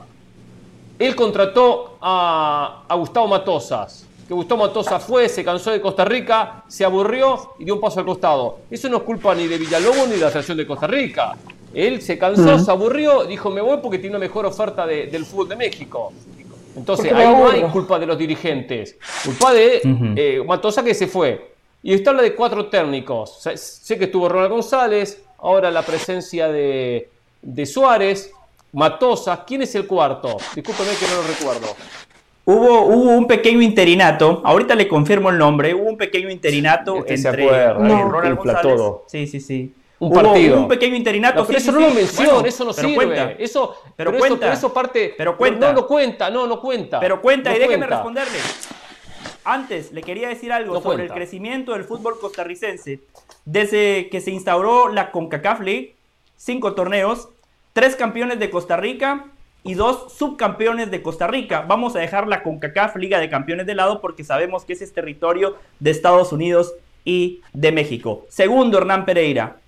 Y le, y le doy crédito otra vez, ¿eh? Porque usted tiene memoria selectiva, incluso cuando le conviene, usted no se quiere dar crédito. Aquí en este programa de Jorge Ramos y su banda, dijo Hernán Pereira, Gustavo Matosas, un buen técnico, pero me parece que es Sí. un error, porque de acuerdo a mis investigaciones, dijo Hernán Pereira, y está grabado, Gustavo Matosas es un técnico bohemio. Creo que tiene poca vida como entrenador de Costa Rica. Si Sí. Hernán Pereira Bohemio. hizo el trabajo, si Hernán Pereira levantó el teléfono, si Hernán Pereira hizo un trabajo investigativo y llegó a una conclusión, ¿por qué los directivos de Costa Rica no hicieron lo mismo? Después, ¿por qué, ¿por qué echaron a Ronald González? ¿Por qué echaron a Ronald González? Los resultados no eran malos de Ronald González. ¿Por qué lo echaron? Porque entraron en pánico. ¿Por qué llevaron a Luis Fernando Suárez sin tener un conocimiento total de Costa Rica? Porque era una apuesta segura, porque clasificó a Ecuador, porque clasificó Sí. a Honduras. Está Porque bien. al final de cuentas los directivos dicen, mira que yo te traje a Luis Fernando Suárez, les funcionó, pero si no, si esa pelota pegaba en el poste contra, contra Nueva Zelanda, si no existía un bar, la dinámica sería totalmente distinta, muchachos, hay que analizar la realidad. Pero es que le funcionó sí, hasta, le funcionó hasta después de, de aquellas dos derrotas que tuvo con Canadá y Estados Unidos. Hasta ahí le funcionó. A partir de ahí le funcionó. Pero antes de eso, eran siete partidos, había ganado uno. Y El Salvador es el que le termina ganando aquel único partido. Habían perdido tres, empataron tres. O sea, venía mal con seis puntos de 21 posibles. Venía muy mal Costa Rica, muy mal. Cerramos el capítulo, cerramos el capítulo Costa Rica para meternos en otros temas, hay mucho que hablar, mucho para mencionar esta tarde lunes aquí en Jorge Ramos y su banda. A ver, la MLS, quiero hablar de la MLS, ¿eh? Me tocó el sábado comentar el partido que muy bien relató, la verdad que muy bien, buen trabajo, lo tengo que decir, José El Valle en el triunfo de Orlando, Gracias, 2 a 1 Hernán. ante Houston. ¿Cómo que lo bautizó Carolina el príncipe de- del relato? El príncipe de la narración, el príncipe de la El narración. príncipe de la Muy bien, príncipe. El príncipe de la narración, muy bien, muy bien. La verdad que si se lo merece, hizo muy buen trabajo José El Valle, se dedica a relatar, menciona a los jugadores, no habla de estupideces, ni esto, lo otro, ni meter estadística por meter, relata como tiene que relatar, muy bien, la verdad que muy, muy bien. Creo que Richard está temblando, por cierto, pero bueno, pero eso es otra Yo historia no. interna que no, no me voy a meter. No, no, no, yo no tengo problema. Hay para Muy todos. Buen partido, muy buen partido entre Orlando y Houston. La verdad que el nivel futbolístico me gustó, muy por encima de otros partidos, otros bodrios que me he fumado del MLS, unos partidos insoportables. Estuvo muy bueno el partido, tengo que decirlo. Pero también tengo que decir dos cosas. Primero, primero, Orlando puso 11 jugadores en la cancha, de los cuales había un solo estadounidense. Uno solo. El resto entre Galese peruano, Ruan brasileño, Mauricio Pereira uruguayo y el resto, uruguayos, argentinos, brasileños, austríaco, irlandés, todos extranjeros. Un solo estadounidense. Ojito, eh. Ojito, eh, porque después Pero acá eso no tiene que ver, Mourinho La ganó- formación acá es espectacular. una Me importa un Champions bledo sin un italiano. Mourinho. Me Entró importa Materazzi un en, en el agregado, en la, en la Champions que ganó Mourinho con el Inter. En el importa Mourinho. minuto 93. Y segundo, y segundo, y después reaccionan ustedes y me digan lo que quieran. Segundo, no nos engañen, muchachos de la MLS, no nos engañen. Había muy poco público en el estadio, pero cuando miro la cuenta oficial, 16 mil y pico espectadores, un estadio que tiene capacidad para 25 mil. O sea que más de la mitad según el número oficial. No había más de la mitad, había cantidad de, de- de sectores vacíos. ¿Qué pasa? La gente compra el bono anual, el season ticket toda la temporada y después no va. Y después lo cuentan. Seamos claritos, ¿eh? cuando después inflamos números de cuánta gente se hace presente en la MLS. Está bien, pagan el boleto, compañías, corporaciones, después no van a los estadios, ¿eh? Porque la verdad que había muy poco público en la cancha. Hay que decirlo, ¿eh? Pero no, eso no es así en todos los estadios, ¿verdad? Ahora lo, lo escucha usted, defensor de la MLS ultranza. Ahora hable. ¿Qué pasó? Ya. Ah, bueno, te lo Ah. digo, eso no sucede en, todo- eso no sucede en todos los partidos. Que hayas visto un partido con mitad de entrada, no sucede en todos los partidos. Por lo general, los equipos que han vendido su boletería en abonos, que, que normalmente venden el abono de toda la temporada, no de, no de la, la- la primera ronda ni nada de eso, de toda la temporada suelen venderse toda la, la boletería. No, no son regalos, no son regalos, no diga eso, no desmerite tampoco, no desmerite eso tampoco. Regala usted no tiene pruebas para decir que son regalos. Pruebe que son regalos antes de decirlo. No invente cosas, no invente. ¿Con quién hablas? Que la gente no sabe con quién estás hablando. Tenemos una voz interna. Eso es, eso es la, Te- exacto. Una especie de Dios. A ver, hay. Con su subconsciente. A ver, hay fanáticos que, que, que, que- que no se identifican con los equipos. Es cierto eso. Pero no es ni el, ni, el, ni, el, ni el común denominador de la liga en absoluto. Son lugares muy específicos. Si usted me va a hablar de, de lo que sucede con la afición, por ejemplo, de en Red Bull, yo le diría Yo le digo sí, lo que vi hay el una afición que no sábado. se identifica con el equipo. Con la afición de New England Revolution hay una gran porción de los fanáticos que compran el abono y no van al estadio, es verdad, hay esos casos. Pero después usted ve lo que sucede con Toronto, lo que sucede con Vancouver, lo que sucede con Atlanta. Atlanta en la final de la MLS del 2018 metió más gente que en el mismo estadio en un Super Bowl. O sea, ¿de qué estamos hablando? Este más gente que ¿Va o no va gente a los estadios? Este La MLS está entre las primeras ligas del mundo en niveles No de asistencia de público, por encima de muchos de Europa. Entonces, ¿de qué me está diciendo? Que vio uno de esos bien, pero dos o tres partidos donde hay media entrada. Mire, cualquier equipo, cualquier país de Latinoamérica quisiera tener todos los domingos media entrada. Quisieran tener más de uno en Latinoamérica, por lo menos media entrada. ¿Por qué no la llevan? River mete, River mete, se- llena el estadio todos los días, 72 mil personas. Pero usted Este está estadio. comparando River Plate. Bueno, usted pero está River- comparando River Plate con, no sé, con, con el. Red Bull, con DC United. Yo le digo lo que vi el sábado. Le digo lo que vi el sábado. Y la Yo, le- te digo lo que ve el domingo. Yo te digo lo que ve, lo que ¿Qué ve vio el el domingo? domingo. A ver, ¿qué vio el Eh, domingo? Hernán. Hernán, muy buen fútbol. La verdad que me dejó impresionada. Eh, primero que todo, José, realmente Cuente estuvo impecable, el príncipe Atlanta de la Inter, ¿no? narración. Estu- eh, Gracias, Atlanta Caro. Inter, sí, en el Mercedes-Benz Stadium. Hay una preocupación que, que- que te quiero manifestar y creo que es de las cosas que seguramente tiene que revisar la MLS. Hay un montón de lesionados en, eh, en- en el Atlanta, entre esos Gusan, el portero, y contábamos entre todos los lesionados tres con rotura del, eh, eh, del Aquiles, del Aquiles, ¿no? Talón de Aquiles. Eh, del talón de Aquiles, correcto. Y a mí eso me parece bien preocupante, eh, Hernán y compañeros, porque eso no es normal en el fútbol. Yo entiendo que probablemente Gonzo Pineda no va a salir a hablar mal del estado de la cancha, pero a mí sí me causa muchísima curiosidad que en un estadio que se sabe que la grama es sintética, hayan tantas lesiones e incluso jugadores que se vienen recuperando como el mismo Joseph Martínez. Ahora mismo yo tenía los datos por aquí, es más, los tengo por aquí, eh, para decirles quiénes son. Mira, aquí los tengo, dice, son bajas este domingo, o sea, fueron bajas este domingo. Brad Gusan, por rotura del talón de Aquiles, fuera por el resto del 2022. Dylan Costanera, eh, también rotura del talón de Aquiles, fuera por el resto del 2022.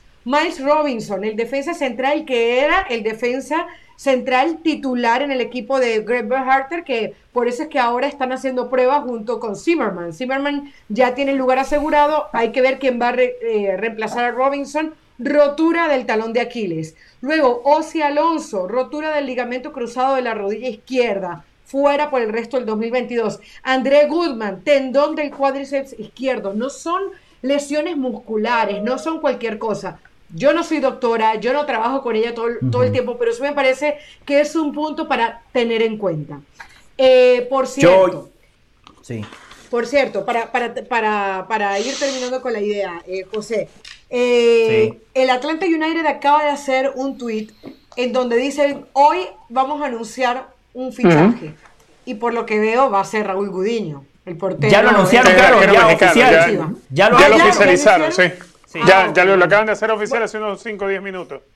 Ah, bueno, no lo había visto, entonces sí, no, no me equivoqué, es Raúl Gudiño, ya lo había dicho el Gonzo Pineda, que seguramente lo, lo contratarían, no lo había querido decir, así que va a ser el, el próximo titular, además en el Atlanta United, pero sí quiero decir que como espectáculo futbolístico me pareció muy bueno. Hubo dos, dos detalles eh, en el arbitraje que me parece que es un punto para discutir, eh, compañeros, porque la segunda amarilla que le sacan al jugador Jan Mota al minuto 29 fue una amarilla injusta y acababan de sacarle amarilla. El otro día había dicho Larcamón en un partido de, de la liguilla había comentado que a él le parece que la segunda amarilla debería ser una jugada revisable por el VAR. Y yo también lo creo. Si se va a dar la expulsión de un jugador, yo creo que se debería tomar en cuenta eso. Algunas de las cosas, buen partido de fútbol, 70 mil personas, no se en el estadio, pero alentaron en el momento que lo iban a hacer. Siete jugadores de Estados Unidos en el partido, de 22, siete de Estados Unidos. Les quiero decir algo. De la gente. Eh, eh, para que la gente lo tenga claro, relaté eh, el domingo porque Richard no pudo, Hernán Caro, o sea, Richard es como que oh, fue el día del padre. Que quiere igual, igual, Richard se lo ha ganado, se lo ha ganado y quiero agradecerle a Richard por el mensaje que me envió el sábado, tirándome buena onda, un gran compañero y agradezco públicamente las palabras de Hernán, de Caro y de todo el equipo de producción, honestamente, grandes compañeros, muchas gracias. Habiendo dicho eso, en el primer tema que planteaba Hernán, es una realidad. A la Liga MX la matamos por la cantidad de extranjeros, pero los mismos que matan a la Liga MX defienden a la MLS. Entonces, ¿en qué estamos? Hernán ya mencionaba lo de Orlando. En el partido que Caro y yo hicimos el domingo, Atlanta contra Inter Miami, por el lado de Miami, cuatro estadounidenses. Por el lado de Atlanta, cuatro estadounidenses. Por favor, por favor, un número de extranjeros altísimo. Segundo, el partido de Atlanta contra Inter Miami es difícil analizarlo porque lo mencionaba Caro, al minuto 29 hay una expulsión injusta. A partir de ahí el equipo, el partido cambia, hay un equipo que ya ganaba 1 a 0 y encima con uno más termina imponiendo condiciones. Tercero, ¿cuántas, hemos, ¿cuántas veces hemos dicho aquí en este programa que los equipos de la liga tienen que apostar por futbolistas de buen pie? Y eso es justamente lo que hace Oscar Pareja, el técnico de Orlando. Hacíamos el partido con Hernán y Mauricio Pereira, un jugador distinto, un lujo para esta liga. Facundo Torres, más allá de que no tuvo un buen partido y Hernán lo señaló a lo largo eh, del, partido, es un jugador distinto. Juan, un lateral muy bueno, brasileño, sabe qué hacer con la pelota. Cara, que parece un tronco, pero es de esos delanteros que hay que tener. Moutinho como lateral por izquierda. Eh, eh, Araujo, el mediocampista uruguayo, muy jovencito. Es decir, finalmente hay entrenadores que han entendido que no hay que apostar por el futbolista mediático, hay que apostar por el buen jugador que al final de cuentas te va a marcar la diferencia en la cancha. A ver, permítame agregarle algo sobre el tema de la cantidad de extranjeros en un partido. Aquí, hay, aquí se le presenta un problema dentro de la legalidad en Estados Unidos a la MLS. Si se quisiera imponer un número tope de jugadores extranjeros, estarías violando las leyes laborales del país. Porque aquí cualquiera que tenga una residencia o que tenga un permiso de trabajo tiene idéntico derecho al trabajo que otra persona. Entonces no le puedes poner una exigencia de que solamente jueguen o solamente tengas eh, ocho extranjeros dentro del plantel, por darte una cifra, ¿no? Porque si tienes nueve o diez personas que tienen su green card, por ejemplo, tienen todo el derecho de, jugar y por eso es que aquí la liga no te separa entre extranjeros y nacionales. Simplemente entre Bueno, pero hay, pero hay cupo de extranjeros. A ver, a ver, hay cupo de extranjeros. En la MLS, no, en la MLS, no me acaba de decir que hay un tienes un solo, un solo estadounidense. No tienes límite. No, no, está bien, pero ahí estamos hablando de jugadores que tienen la, lo que dice Richard, los jugadores que tienen la residencia, que pueden tener una doble nacionalidad. Claro, que si no tienes permiso de trabajo no puedes jugar. Está bien, está bien, lo entiendo. Pero digo, están los jugadores franquicia, los jugadores que vienen, de afuera. Hay, hay un límite. Lo que pasa pero, es que eso es un límite salarial, no por nacionalidad. es un límite salarial. Figurar como extranjero. El permiso de trabajo no le garantiza automáticamente tener residencia o ser ciudadano eh, estadounidense. No, pero te da el permiso legal para trabajar. Claro. ningún equipo le puede, le puede privar la oportunidad de trabajar a esa persona. Está bien, pero cuando viene un futbolista, cuando viene un futbolista del extranjero Obviamente para jugar se necesita un permiso de trabajo. Ya desde ahí están apostando por más extranjeros y no por darle más facilidades. Bueno, pero, No, pero es este que no país de necesariamente que venga, es que- Este es un país de A ver, José, cuando tú tienes, y tú sabes que es así en este país, nosotros somos extranjeros, yo nací en Venezuela y hoy en día Sí. soy americano.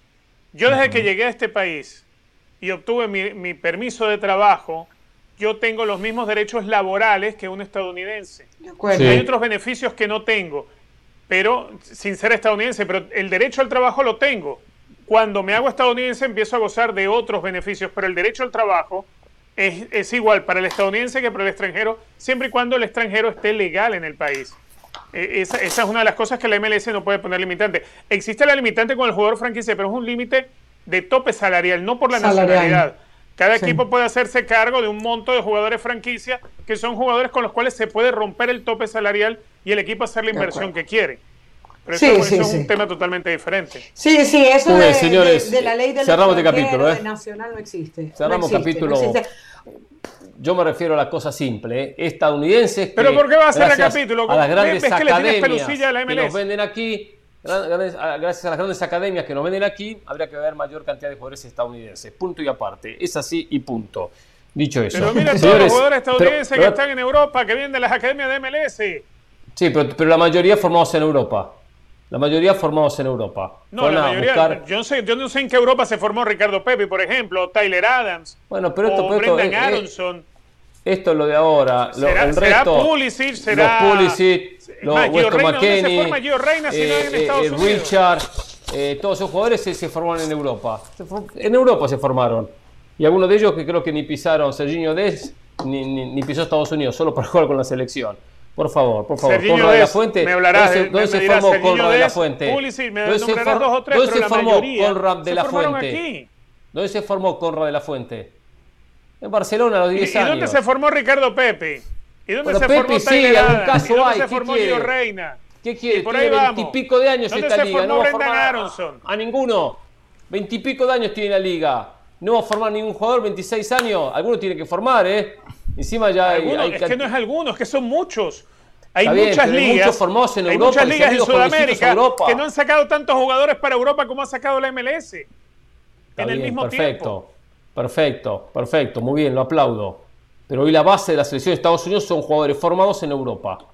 Le guste o no le guste, son formados en Europa No la mayoría de la selección. Después hay cantidad, cantidad de jugadores eh, extra. Pero algunos no quieren reconocer la verdad, no quieren reconocerla. Mira por otro lado, mira por Creo otro que lado. pasa que le tiene pelusilla a la liga, Hernán. Usted le tiene pelusilla. Le tiene No tengo nada pelusilla a la liga, usted. No tengo nada en contra de la liga. ¿Qué es Porque pelusilla? No vengo a vender. Le tiene Fastidio. idea, le tiene idea a la liga. No le gusta. No, no, no, no es que no me gusta la liga. No, no, no tengo nada en contra de la liga. Yo trabajé hasta, hasta, hasta en la liga del desaparecido Tampa Bay Mutiny. ¿Ah, sí? Relataba los partidos de Tampa Bay Cuéntenos Mutiny. eso. 1900, no, se lo estoy contando. ¿Qué más quiere que le cuente? Hasta que después el equipo desapareció. Sí, la temporada 1996.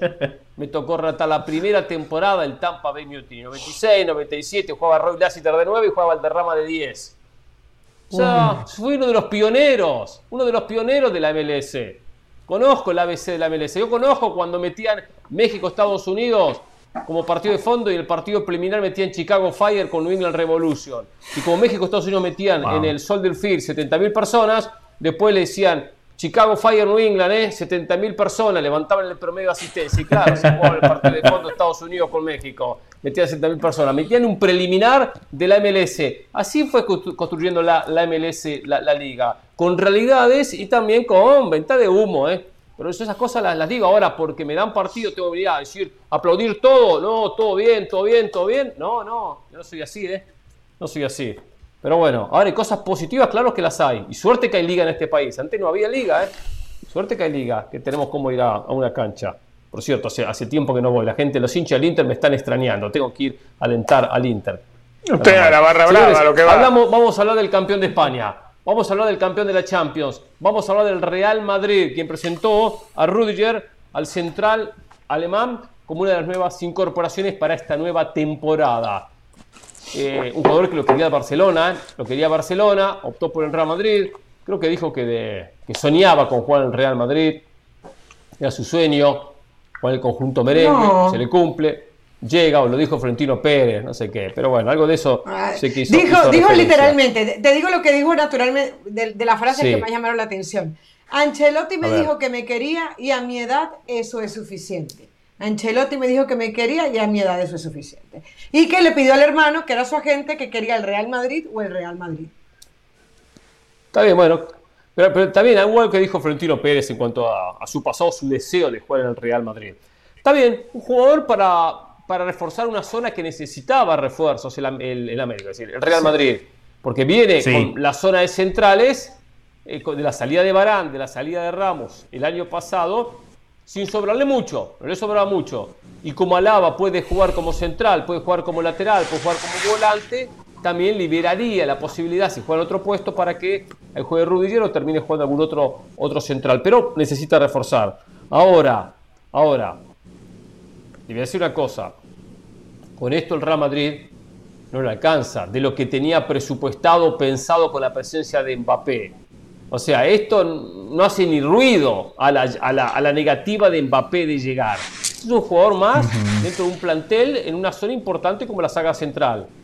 Todavía necesita alguna otra figura en la zona de ofensiva, en la zona de adelante. Por más que haya logrado la Champions y la Liga, la zona sobre la derecha, donde se ha movido Rodrigo, donde se ha movido eh, Vázquez, Lucas Vázquez, donde ha jugado Asensio. En esa zona necesita un futbolista de categoría hasta Valverde. Real Madrid. Hasta Valverde, que no es el puesto tampoco de Valverde, ha tenido que cambiar. Cuando juega con un 4-3-3 como extremo, ahí necesita Real Madrid una figura, nivel Real Madrid. No lo tapa con Rudiger o con 5 Rudiger, ¿eh? No lo tapa, ¿eh? Bueno, pero, pero son temas eh, distintos, son temas distintos. Primero, lo de Rudiger, una gran contratación, una fantástica contratación, 29 años, madurez, jerarquía, central de la selección alemana de fútbol, un tipo probado además, tiene perfil Real Madrid porque es rapidísimo. Un equipo como el Madrid, que generalmente eh, tiene que defender 30, 35, 40 metros lejos de la portería, necesita centrales rápidos. Segundo, lo que usted apuntaba, Hernán, y coincido plenamente, eso le permite a Ancelotti tener variantes fundamentalmente con Alaba, que puede jugar como lateral, puede jugar como mediocampista defensivo. Ahora, eso no tapa lo de Mbappé, en eso usted tiene toda la razón, nadie lo puede claro, tengo razón. El Madrid quería Mbappé y a día de hoy han fichado a un defensa central y a un mediocampista versátil, polifuncional, que puede jugar de 5 o de interior, como usted nos lo mostró en la clase táctica de la semana pasada, que es el mediocampista francés Chouameni.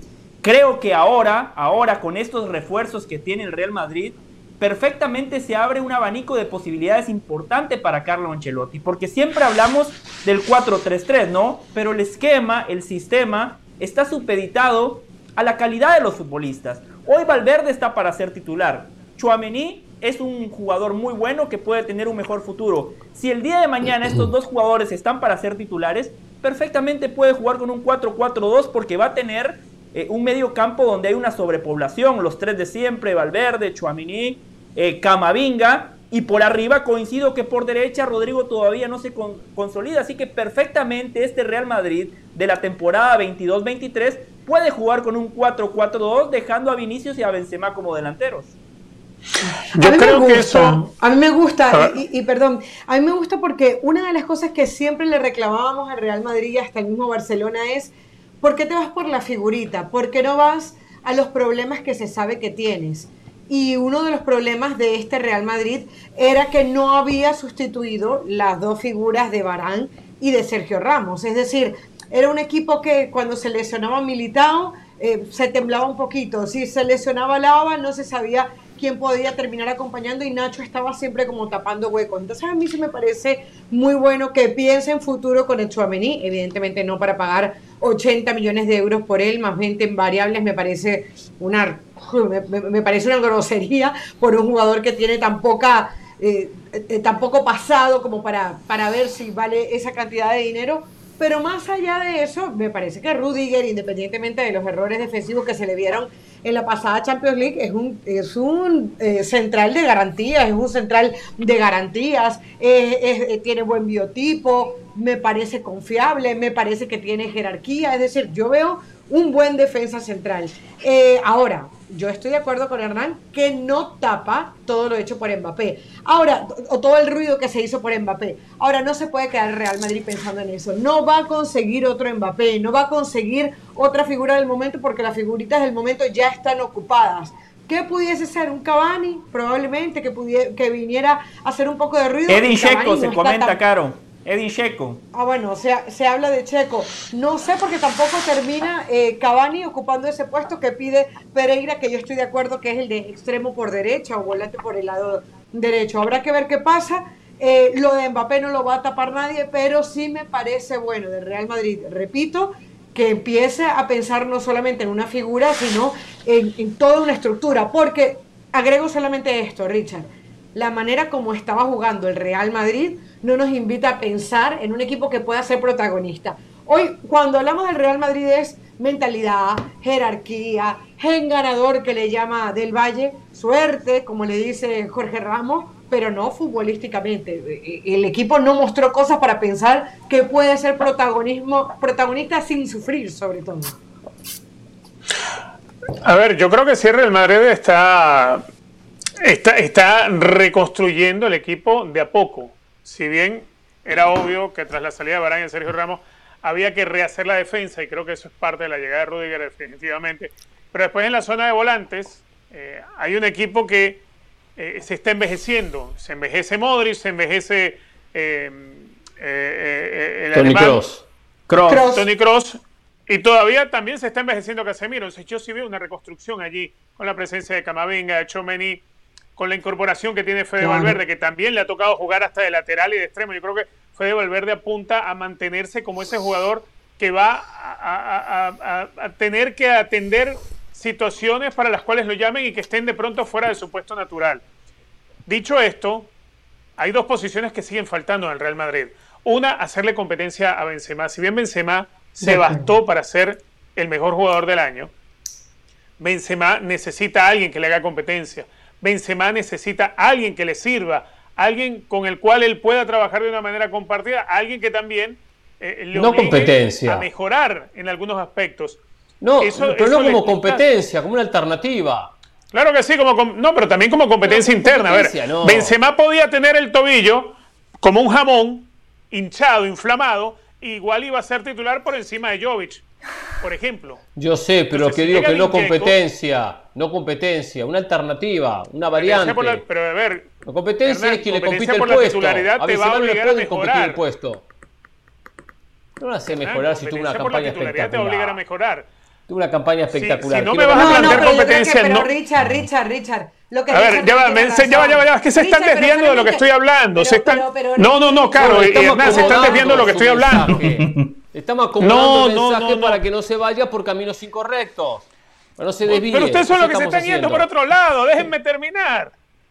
Así es muy difícil. Pero es un punto. Bienvenido a punto porque no, pero la competencia le a, a Messi, a Cristiano. El que, el que nos escucha, Richard, dice competencia para Benzema. Benzema no tiene competencia. Courtois no tiene competencia. claro, claro, claro. Benzema va a ser el capitán del Madrid Pero permíteme hablar. No puedo hablar.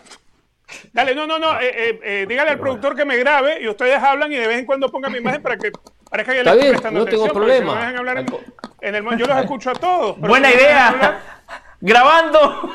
No, no, no, no, grabando. Un, dos, tres, grabando Richard.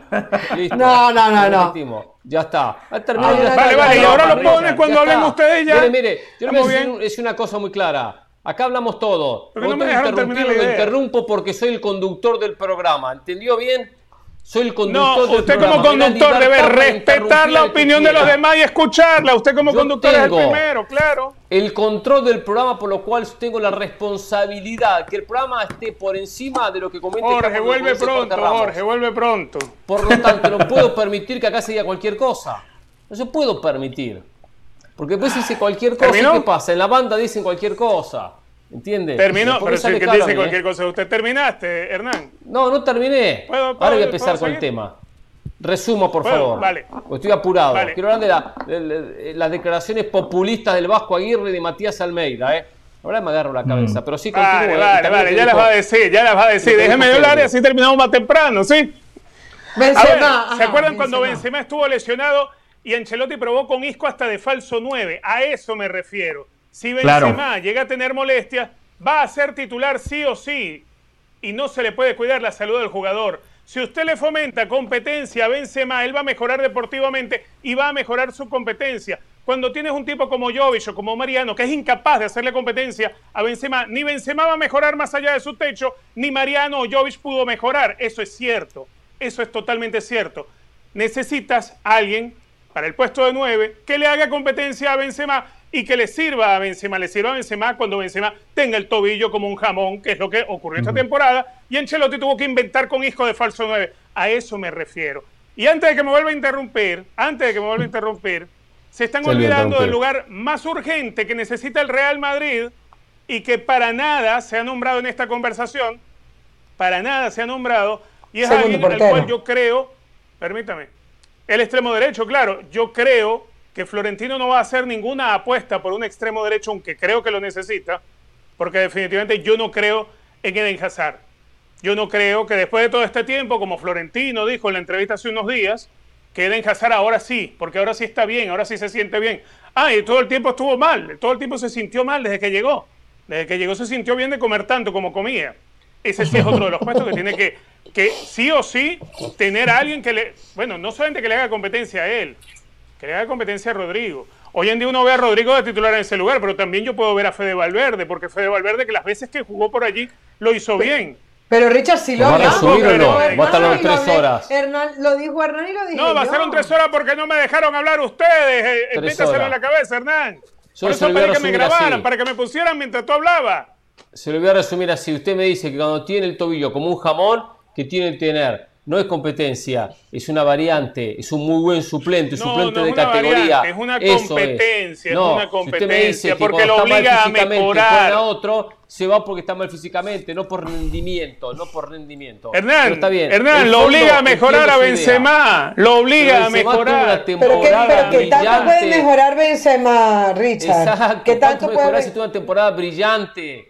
Sin Carolina, tener si tienes un esa tipo- competencia que usted reclama. Hay que tener variantes, A jugadores ver. de peso. Entiendo ver, su idea, ver. eh, pero la palabra no es competencia, No, jugadores de no peso del entiende, no lo entiende porque si me la refuta es porque no la entendiste. A ver, Es que no, porque la, la expresó mal, la expresó mal, muchacho, que la expresó Déjeme mal. decirle no dos expresé cosas. mal, no le Expresó expresé mal. Lo que como pasa es que usted no la dejó Pedri. terminar. Como Pedri se ¿Cómo expresó aburres, mal. Hernán? La verdad. Jorge, vuelva pronto, Jorge. Déjeme decirle dos cosas. mal. Escuche lo que dijo Pedri, escuche lo que dijo Pedri. Yo le digo, José, A ver. Y después me contesta Sí. lo que quieren decir y lo de Pedri. Algunos clubes se conforman con ganar como sea. Yo le agregaría entre paréntesis Real Madrid. Pedri le tiró el palito al Real Madrid. El Barcelona Claro. quiere ganar pero jugando al el balón. Me gusta más este fútbol. A ver, Pedri, yo creo que entiendo una cosa. Primero tendrá que callarse la boca y cerrar el piquito cuando Barcelona no le alcanzó ni para ganar la Europa League. Ni la Europa League que ganó el Eintracht Frankfurt no le alcanzó ni para ganar, ni para llegar a la final, ni a semifinales. Pero quieren jugar otra cosa. Yo entiendo, entiendo que juega otra cosa el Barcelona. Lo primordial en el fútbol es ganar. Lo segundo, jugar bien. Jugar bien, jugar otra cosa, jugar bien con el balón, ser vistoso, ser espectacular, excelente, perfecto, uno lo aplaude. Pero eso tiene que ir de la mano de triunfos, de la mano de victorias. Y si no le alcanza un equipo para jugar bien, pero va a ganar como el Real Madrid, bueno, que gane como gana. Pero el Real Madrid, cuando nadie lo pensaba, ni el cliente número uno, José El Valle, ni el cliente número dos, Richard Méndez, pensaban que este año iba a ganar la Liga, de la manera que la ganó, tranquilo, y la Champions. Y no jugó bien, pero las ganó. Entonces, Pedri, hay que aprender primero a ganar. Después sí, por supuesto que se le agrega el jugar bien, el ser espectacular, el tener mucho la pelota como le gusta al Barcelona, mucha posesión. Perfecto, yo no estoy en contra de ese estilo, ¿eh? no estoy en contra. Pero hoy por hoy no puede hablar cuando Barcelona no ganó absolutamente nada, nada, nada. Y el Real Madrid festejó los dos títulos más importantes de los tres o cuatro que disputó. O sea, mejor es cerrar el piquito y no decir nada. No, no, no confundamos. Ahora, si Real Madrid pudiese jugar mejor, claro que jugaría mejor. No ha podido, no ha podido. Le encantaría traer más la pelota y ganar los partidos más abultados y mostrar un fútbol mucho más espectacular, con más posesión, con más generación, con más dinámica. Claro que sí, pero así le alcanzó. Y si Barcelona tuviese que renunciar a su estilo para ganar Champions, hubiese renunciado. Si no, pregúnteselo a, a Valverde, y digo Valverde el técnico, cuando perdieron contra la Roma o cuando perdieron contra Liverpool. Si no le hubiese gustado bajar un poco los decibeles de ese fútbol espectacular por resultados y haber pasado esos cuartos de final y haber ganado aquellas Champions. Pregúntele a Messi si no le hubiese gustado, si no hubiese negociado ese estilo. Ahora los escucho, sí. Sí. No, yo estoy totalmente de acuerdo con usted. Em, Pedri eh, se equivoca, pero es una mentalidad sumamente mediocre porque Pedri se piensa que porque el Barcelona en un lapso de la temporada, un par de meses puntualmente, eh, donde el Barça jugó muy bien con Xavi, él se piensa que con esos dos meses está bien, que por eso el Barcelona tuvo una mejor temporada que el Real Madrid porque ganaron la posesión de la pelota y se piensa, Pedri, que entregan títulos por posesión, por sensaciones, no, el fútbol es muy claro, el fútbol te valora por los resultados y me llama la atención que Pedri no termina de entender algo muy lógico y elemental. El Barcelona de Pep Guardiola ha pasado la historia, primero que todo porque ganó, Después, porque ganó jugando un fútbol fantástico. Ese mismo Barcelona, con ese mismo juego, usted le saca los títulos y no sería referencia de nadie. Pedri tiene todo el derecho de declarar, pero me parece que se equivoca también porque Iniesta, para declarar como declara, primero tuvo que ganar muchas cosas.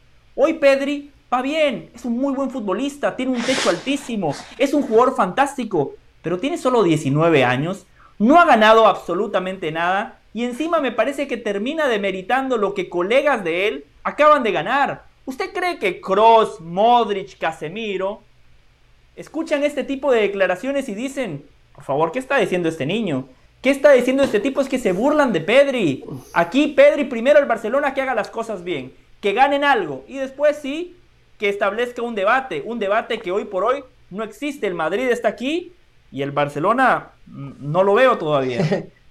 eh, pero una pregunta, ¿tan mal jugó el Real Madrid que Pedri, sin nombrar de quién se trataba, eh, José del Valle, Hernán, sienten que está hablando del Real Madrid? A ver, yo entiendo que Pedri está muy jovencito y que, y que tal vez no sean las declaraciones para él, pero no por eso está dejando de decir una verdad. Hernán le pide a Pedri y al Barcelona que primero gane y después juegue bien. Es que esa no es la filosofía del Barcelona en la filosofía del Barcelona está jugar bien y como consecuencia ganar. Entonces me parece que ahí nos estamos equivocando. Cuando tú tienes como filosofía, cuando tú crees realmente que el camino para ganar es jugar bien, pues no habrás jugado lo suficientemente bien como para haber ganado. Pero desde la filosofía de lo que se quiere, desde la posición están contentos. están contentos con eso. no, ¿qué falló en Barcelona? La profundidad. Va a entregar una copa. Yo no creo, yo no creo que Xavi esté con, yo no creo que Xavi diga, ah, jugamos bien durante toda la temporada. Xavi sabe que cuando jugó bien, algunos resultados se les dieron y otros no. Y que cuando no jugó, no jugó bien, es decir, cuando no tuvo profundidad, cuando no tuvo Yo soy defensor de Xavi, cuando no defendió bien. Pero es que yo creo que están cayendo en un debate que no es. Yo defiendo pero, pero, a ver. pero yo lo que digo es que no venga Pedri a hablar que el de enfrente jugó mal cuando ganó. Nosotros no, nosotros no, no jugamos mal, nosotros jugamos bien. Pero es que, a, ver, nunca se puede. A ver, el que jugó bien no puede ser el perdedor. ¿Me entienden lo que les quiero decir? Claro. O sea, una cosa es jugar al estilo Barcelona claro que con variantes. El fútbol está lleno de resultados injustos. permíteme, Carito, por favor, permíteme. Permíteme. Una cosa es jugar vistoso, jugar bien, con los movimientos que, que bien describe, con el ida y vuelta, con la profundidad, con la amplitud en la salida eso está muy bien. Pero eso a veces no es jugar bien. Cuando te enfrentas a un rival que tiene las herramientas para hacerte daño, ese estilo de juego, y lo sabes, y lo sabes, y el Barcelona lo sabe, salir a jugarle hacia ese rival es un harakiri. Entonces no es jugar bien. A veces es jugar irresponsable. A veces lo que es bonito y es colirio termina siendo jugar irresponsable. Si no, que se lo pregunten al partido que terminan perdiendo y que los elimina de la, de la UEFA Europa League. A eso me refiero. El fútbol no solo, o sea, jugar vistoso, jugar bonito, jugar agradable, no siempre es jugar bien. Muchas veces eso es jugar irresponsable y es jugar mal. que el Real Madrid jugó feo, jugó horrible toda la temporada. Sí, pero jugó también que salió campeón de Liga y de Europa. Esa es la diferencia. Jugar bien no significa jugar bonito. Jugar bien significa saber hacer daño y conseguir el objetivo con las herramientas que tiene. Real Madrid no podía jugar como Barcelona porque no tenía los jugadores de Barcelona. Y Barcelona salió a jugar a lo Barcelona aun cuando tenía rivales que le podían hacer daño jugando a eso. Entonces eso es jugar irresponsable, eso no es jugar bien. Entonces ahí es donde yo le critico lo que dice Pedri. No, no, no. A ver, el Barcelona no jugó mejor que el Eintracht Frankfurt. El Eintracht Frankfurt le hizo partido de ida y de vuelta al Barcelona y por eso termina ganando. A lo que voy, a lo que voy es, este Barcelona no ha llegado a su punto de jugar bien como para decir que su fútbol no lo pudo traducir en resultados. Este Real Madrid no hizo, no jugó lo suficientemente bien como para decir que los resultados que obtuvo van acorde al fútbol que expresó. A ver, yo no me refiero solamente Pero claro que fueron acorde a lo que expresó, claro, un equipo defensivo, claro que fueron acorde. A ver, todos poníamos desde lo futbolístico al Liverpool como el gran favorito ante el Real Madrid, pero sabíamos que el Real Madrid venía con una estrella tal que lo que había sucedido en los partidos de vuelta contra el PSG, contra el Chelsea y el Manchester City había sido tal que de alguna manera le teníamos que dar el crédito al equipo de Ancelotti de que podía ganar el título, como termina. Pero es que no, no me estás dando un argumento futbolístico, no venía con una estrella. No, el Real Madrid enseñó a que se puede jugar defendiendo y jugando a lo feo que jugaba, pero liquidando los partidos. Pero el fútbol no es una estrella. No es, no es que el Real Madrid se le podía pensar que iba a venir una estrella. No, no es una estrella lo que le viene. Bueno, que pero que Messi, no, que Messi no anotara un penal, que Rudiger se equivocara, que mm, el mismo, ¿quién fue el otro? Eh, Donnarumma se equivocara. El City se durmiera. No pero el fútbol está lleno de eso, dejar de reconocer, No podemos dejar de reconocer que el Real Madrid llegó a lo que llegó no solamente por lo que jugó, yo le, y yo le adjudico jerarquía y lo felicito por lo que logró, pero tampoco podemos olvidarnos de cómo llega hasta ahí errores constantes. Pero ¿cómo llegó hasta ahí? Le hizo tres al Manchester City en Inglaterra, pero por ejemplo. Una cosa, una cosa es la opinión de Caro. O sea, estamos, estamos, estamos desviando. o sea, pero, es, un error, es un error tratar de ver, y, esto, esto para mí es así, o sea, no podemos estar eh, eh, eh, arropándonos con la cobija de que el Real Madrid llegó donde llegó más por los errores del, del rival que por los méritos propios. No vale, el fútbol no es así. Pero Richard. Por el desmérito del otro, el otro todavía merecía más. Por los desméritos del Liverpool, todavía el Liverpool merecía más que el Madrid o el Paris Saint Germain. No, el fútbol no es así. El fútbol no es así. Que el Real Madrid jugó horrible toda la temporada, sí, pero planificó los partidos para ganarlos como los ganó.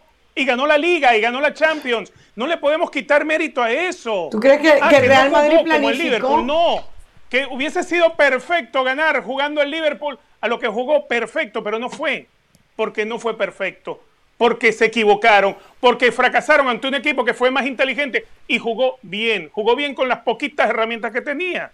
Pero déjeme decirle algo más, una cosa es la opinión de Caro, de Richard, de Hernán. Honestamente, hoy Pedri con estas declaraciones queda como un estúpido. Hace un ridículo enorme porque suena como una novia despechada. O sea, hoy Pedri juega en un equipo que está lejos de ser protagonista la próxima temporada, un equipo que tiene muchísimos problemas para confeccionar una plantilla, un equipo que no tiene un proyecto sólido, entonces queda como que en lugar de potenciar y decir la filosofía del Barça, el ADN, nuestro estilo, nuestro sistema, queda como que trata de demeritar los logros del rival de todas las horas que la temporada pasada al Barcelona le dio un baile, le pasó por encima porque algunos dirán, oh, ojo, el 4 a 0. Ese 4 a 0 termina siendo un resultado aislado. De ese 4 a 0 no se va a acordar nadie porque el Madrid ganó la liga y con una superioridad increíble porque el Madrid ganó la Champions, porque el Madrid ganó la Supercopa de España. El Madrid de cuatro títulos que disputó ganó tres. El Barcelona disputó cinco títulos. Por primera vez en la historia el Barcelona tuvo la chance de ganar cinco títulos y se quedó con las manos vacías. Entonces hoy Pedri luce como un idiota, como un tonto, como un estúpido emitiendo no, tipo de ¿qué es eso? Pero ¿qué es ese tipo de adjetivos para, para un jugador Más que, sí, muy despectivo de su parte. Sí. sí. pero sí hay que decirlo fuera de lugar, fuera de lugar. No, no es para hablar de esa manera. Y Barcelona no se case tanto con el estilo, sino con resultados. Está bien que tengo el estilo, no digo que no, ¿eh? pero acá sabemos que esto mandan los resultados, que siempre lo hemos dicho, ¿eh? es lo más importante, no lo único, ¿eh? es lo más importante. Pues hay otras cosas importantes, pero lo más importante es el resultado. Como en este momento lo más importante es irnos a la pausa en Jorge Ramos y su banda. Al regreso, mm. lo que dijo Javier el Vasco Aguirre, lo que dijo Jesús Matías Almeida, ambos relacionados con el México-Argentina que se va a disputar en Qatar en la próxima Copa del Mundo. No se equivocaron, ¿eh? Mensajes populistas. Volvemos.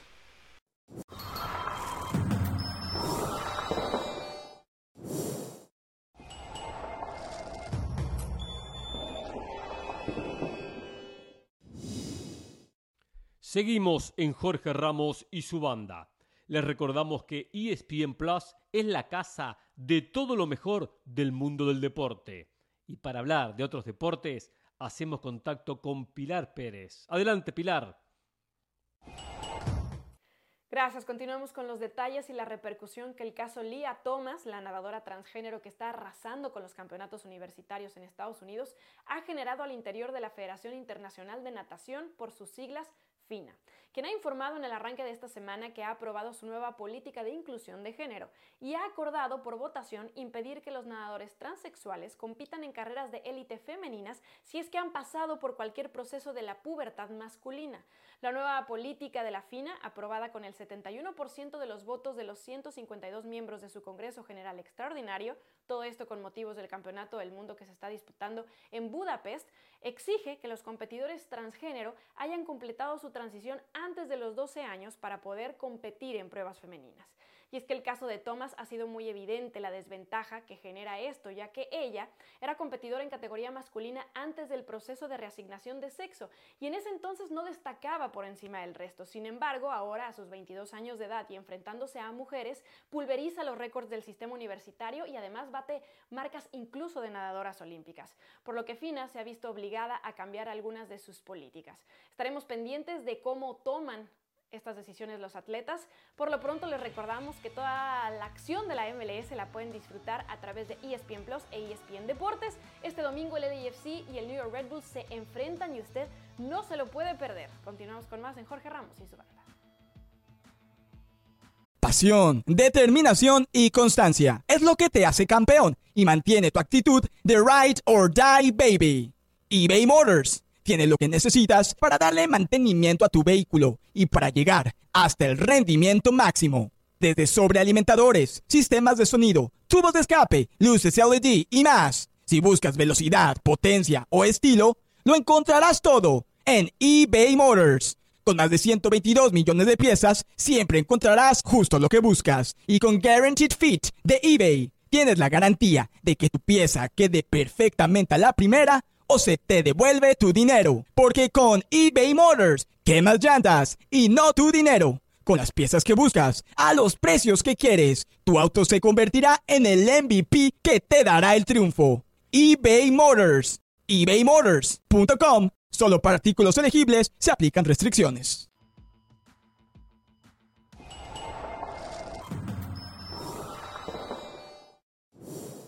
Para celebrar los precios sorprendentemente bajos de State Farm, te invitamos a disfrutar un nuevo episodio de Jorge Ramos y su banda. Disfrútalo y luego comienza a ahorrar con el seguro de auto de State Farm. Contacta hoy mismo a un agente llamando al 1-800 State Farm. Como un buen vecino, State Farm está ahí. En la Copa del Mundo, el grupo que comparten junto con Polonia, junto con Arabia Saudita. Y en las últimas horas escuché algunas declaraciones de Javier Aguirre, el Bosco Aguirre, casualmente en ESPN, en una, nota, este uno a uno con Hugo Sánchez, y también de Matías Almeida, el ex técnico de Chivas, ex técnico de San José, entre otros. Escuchemos lo que dijo el Vasco Aguirre al respecto de este México-Argentina a disputarse en Qatar. ¿Cómo crees el enfoque que debe afrontar México ahora en el Mundial de Qatar, ahora en el 22 contra Argentina? Sí. ¿Crees que mm, nos está afectando psicológicamente ese tipo de partidos que hemos eh, Buena pregunta, te voy a decir por qué. Porque Tata, el primer partido que pierdes con Argentina, le meten cuatro, me parece, o no sé si cuatro, pero Argentina nos gana en un partido amistoso. Entonces, yo creo que no debería. Es decir, a vida, eh, es cierto que a Ricardo le metió un golazo el Maxi, es cierto que a mí me, ganó Maradona, que en paz descanse, es cierto que a Tata le ganó, pero es que no somos inferiores a ellos. Hoy por hoy creo yo en campo neutral, no somos inferiores a los argentinos, creo yo, ¿eh?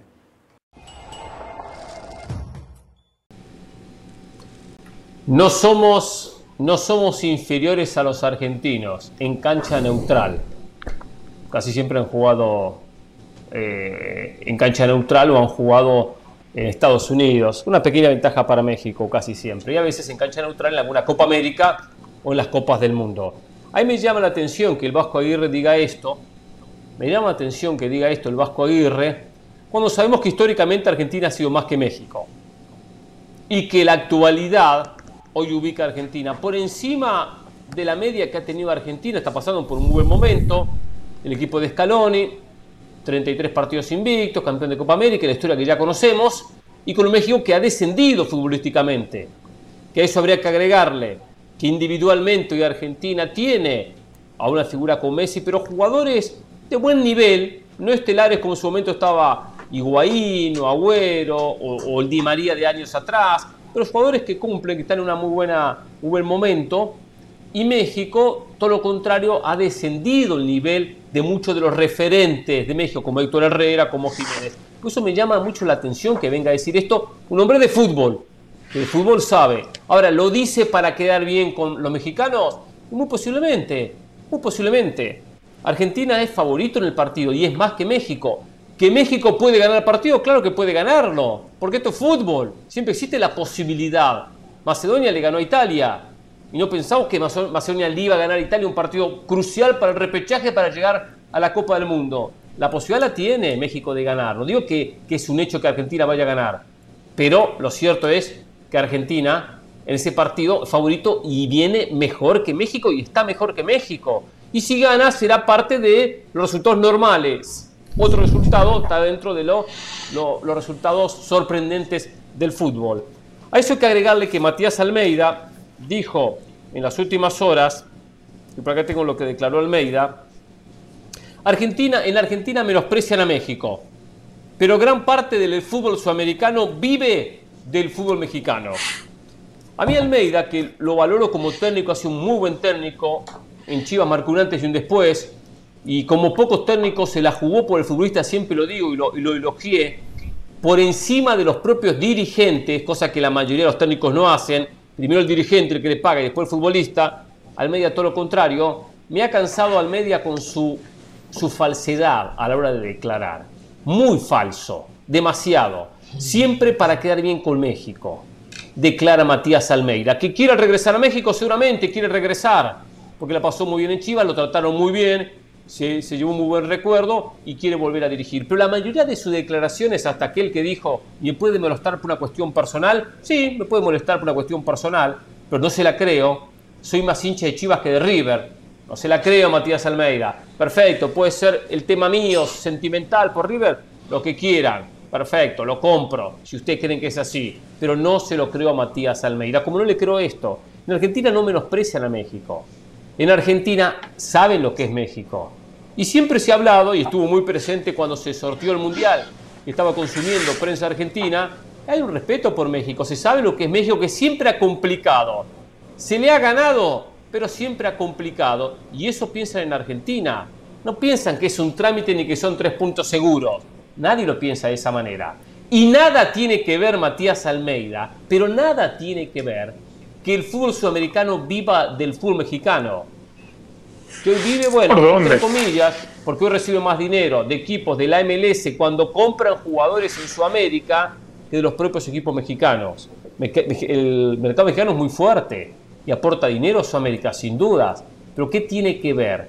Lo que pasa es que al mexicano, yo lo entiendo, le gusta que le digan eso. ¿A quién no le gusta que le digan, ¿saben qué? Viven del fútbol mexicano. Que nos han dicho a nosotros también. Habla mucho de México, porque ustedes viven del fútbol mexicano. No, no, hablamos de, México no porque vivimos del fútbol mexicano, porque la mayoría de la audiencia mexicana. Esa es la realidad del mercado. Y la realidad del mercado, futbolísticamente, lo que dice Almeida, pasa que en México hay más dinero que en la mayoría de las ligas de Sudamérica. Y en la MLS también, y en Europa también. y viven del dinero de jugadores que le venden a México, a Estados Unidos y a Europa. ¿Y qué tiene eso? Entonces por eso hay que tirar flores y hablar bien. Totalmente desubicado Matías Almeida. Pero es nuevamente lo mismo. ¿eh? Si usted mexicano le molesta lo que dice Hernán Pereira, ¿qué quiere? ¿Que vengan y le digan lo que dice Matías Almeida? ¿Que lo falsee? ¿Que le diga algo por, por populismo, por quedar bien? Porque a la gente le encanta. Le encanta que le llene el oído de cosas lindas y mentiras y esto y lo otro. ¿Eso es lo que quieren? Perfecto, sigan escuchando al Vasco y sigan escuchando a Matías Almeida. No le creo a ninguno de los dos. Después ganará México, el partido capaz que lo ganan y van a venir a querer pasar el factura y pasarán factura, pero acá no pasa cuestión de pasar factura. Ahora escuchando a los compañeros que no son mexicanos ni son argentinos, quiero a ver qué opinan y seguramente están de acuerdo conmigo. De que para el partido del Mundial, si hay un favorito, es Argentina que está por encima de México hoy en lo futbolístico. Encima de este México de Martino, que todos esperamos mucho más que lo que ha mostrado. El propio mexicano no está contento con su selección. No está contento con su selección. Los escucho. Lo de Matías Almeida no es nuevo, más de lo mismo. Es un tipo tribunero que a mí me encanta como entrenador, pero que cuando declara es poco transparente. Aquella primera declaración cuando llega a México y le preguntan, ¿ya arreglaste con Chivas? Y dice, no, recién vengo a hablar con los directivos y en la toma se veía que tenía como 14 maletas en la combi, en la minivan que tenía estacionada. Entonces, eh, a las personas hay que juzgarlas por lo que dicen y por lo que hacen. Me encanta Matías Almeida por lo que hace, pero no le creo cuando declara. Lo del Vasco Aguirre. Y aquí quiero hacerle una, una aclaración a, a, Hernán Pereira y a Carolina de las Alas. No a Richard Méndez, porque Richard afortunadamente entiende lo que es una metáfora y entiende a la perfección el lenguaje español. Cuando yo digo que Pedri, cuando declara lo que declara, desde el lugar donde lo hace y bajo el contexto actual del Barcelona y del Real Madrid, luce como un tonto, bobo y estúpido, yo no estoy diciendo que Pedri es un tonto, bobo y estúpido. Digo que luce como tal cuando emite una declaración como tal. Y Hernán, perdóneme, perdóneme si soy muy frontal, pero ¿sabe qué? Esos calificativos también aplican para el Vasco Aguirre. Es que, a ver, el Vasco Aguirre es el mejor entrenador en la historia del fútbol mexicano. Yo valoro todo lo que ha hecho el Vasco Aguirre, el único que ha cruzado el charco, un tipo que realmente ha trascendido en el fútbol europeo, un tipo que tiene un nombre respetado por todo el mundo del fútbol. Porque el Vasco Aguirre es conocido, dirigió dos mundiales, dirigió al Atlético de Madrid, dirigió a la Selección Nacional de Japón. Es un tipo conocido en el mundo del fútbol. Pero Vasco, la gente mexicana a la cual usted le está hablando, la gente no es estúpida. La gente no es boba. La gente no compra humo. Estamos en junio. México va a ir al Mundial de Qatar tratando de llegar al quinto partido vasco. Argentina va al Mundial de Qatar a ganar su tercera Copa del Mundo. Argentina va al Mundial de Qatar con un tal Leo Messi, vasco, no sé si usted lo conoce, un tipo bajito, menudito, que usa la número 10 en la espalda y que se ha cansado de romperla en los últimos 15 años en Europa, en América, con el Barça y con la selección nacional de Argentina. Yo creo que no hay una sola persona en el mundo objetiva que sepa un poquito de fútbol que no diga que Argentina hoy es más que México, en el papel, ¿no? Después esto es fútbol y cualquier cosa puede pasar, como decía Hernán. Línea por línea, Argentina es más que México, por eso yo me siento defraudado, decepcionado y triste cuando escucho a un tipo de fútbol como el Vasco Aguirre declarando lo que acaba de declarar. Es que el Vasco Aguirre tiene un nombre, un nombre que tiene que cuidar. Se ha ganado una reputación que no la puede tirar por la borda. El Vasco Aguirre queda como un tipo que no sabe nada de fútbol cuando dice que México está a la altura de Argentina. Sí, y aparte, a ver, yo pienso que, la, que esto no, no resiste dos opiniones. Todos vamos a estar de acuerdo en que el Vasco Aguirre se equivocó, en que Argentina y México no están en la misma línea. La gente que nos está escuchando sabe que nosotros tenemos la razón. Ahora, lo que a mí sí me parece es esto peligroso de crear una expectativa en aquel, aquel poco que, que la tenga, porque le estás diciendo, una cosa es que desde lo futbolístico, y hay equipos que se equiparan con otros, si el momento de Argentina no fuese bueno, por ejemplo, sin contar a Messi porque Messi te desequilibra toda la balanza, pero si el momento de Argentina no fuese bueno y tienes un equipo competitivo que está pasando por un buen momento, etcétera, tú puedes llegar a decir, bueno, eh, se equiparan o se les puede eh, competir desde el estilo de juego que el equipo está mostrando, desde la jerarquía, en las transiciones. Tendría, pero a ver, el Tata Martino no logra que este equipo juegue bien ante Jamaica. El Tata Martino, lo mejorcito que logró en estos días fue ganarle a Surinam tres goles por cero. El Tata Martino contra la misma Uruguay se llevó tres goles por cero y han podido ser siete. Mientras que Argentina viene de ganarle a Italia tres goles por cero y además desplegando un buen fútbol.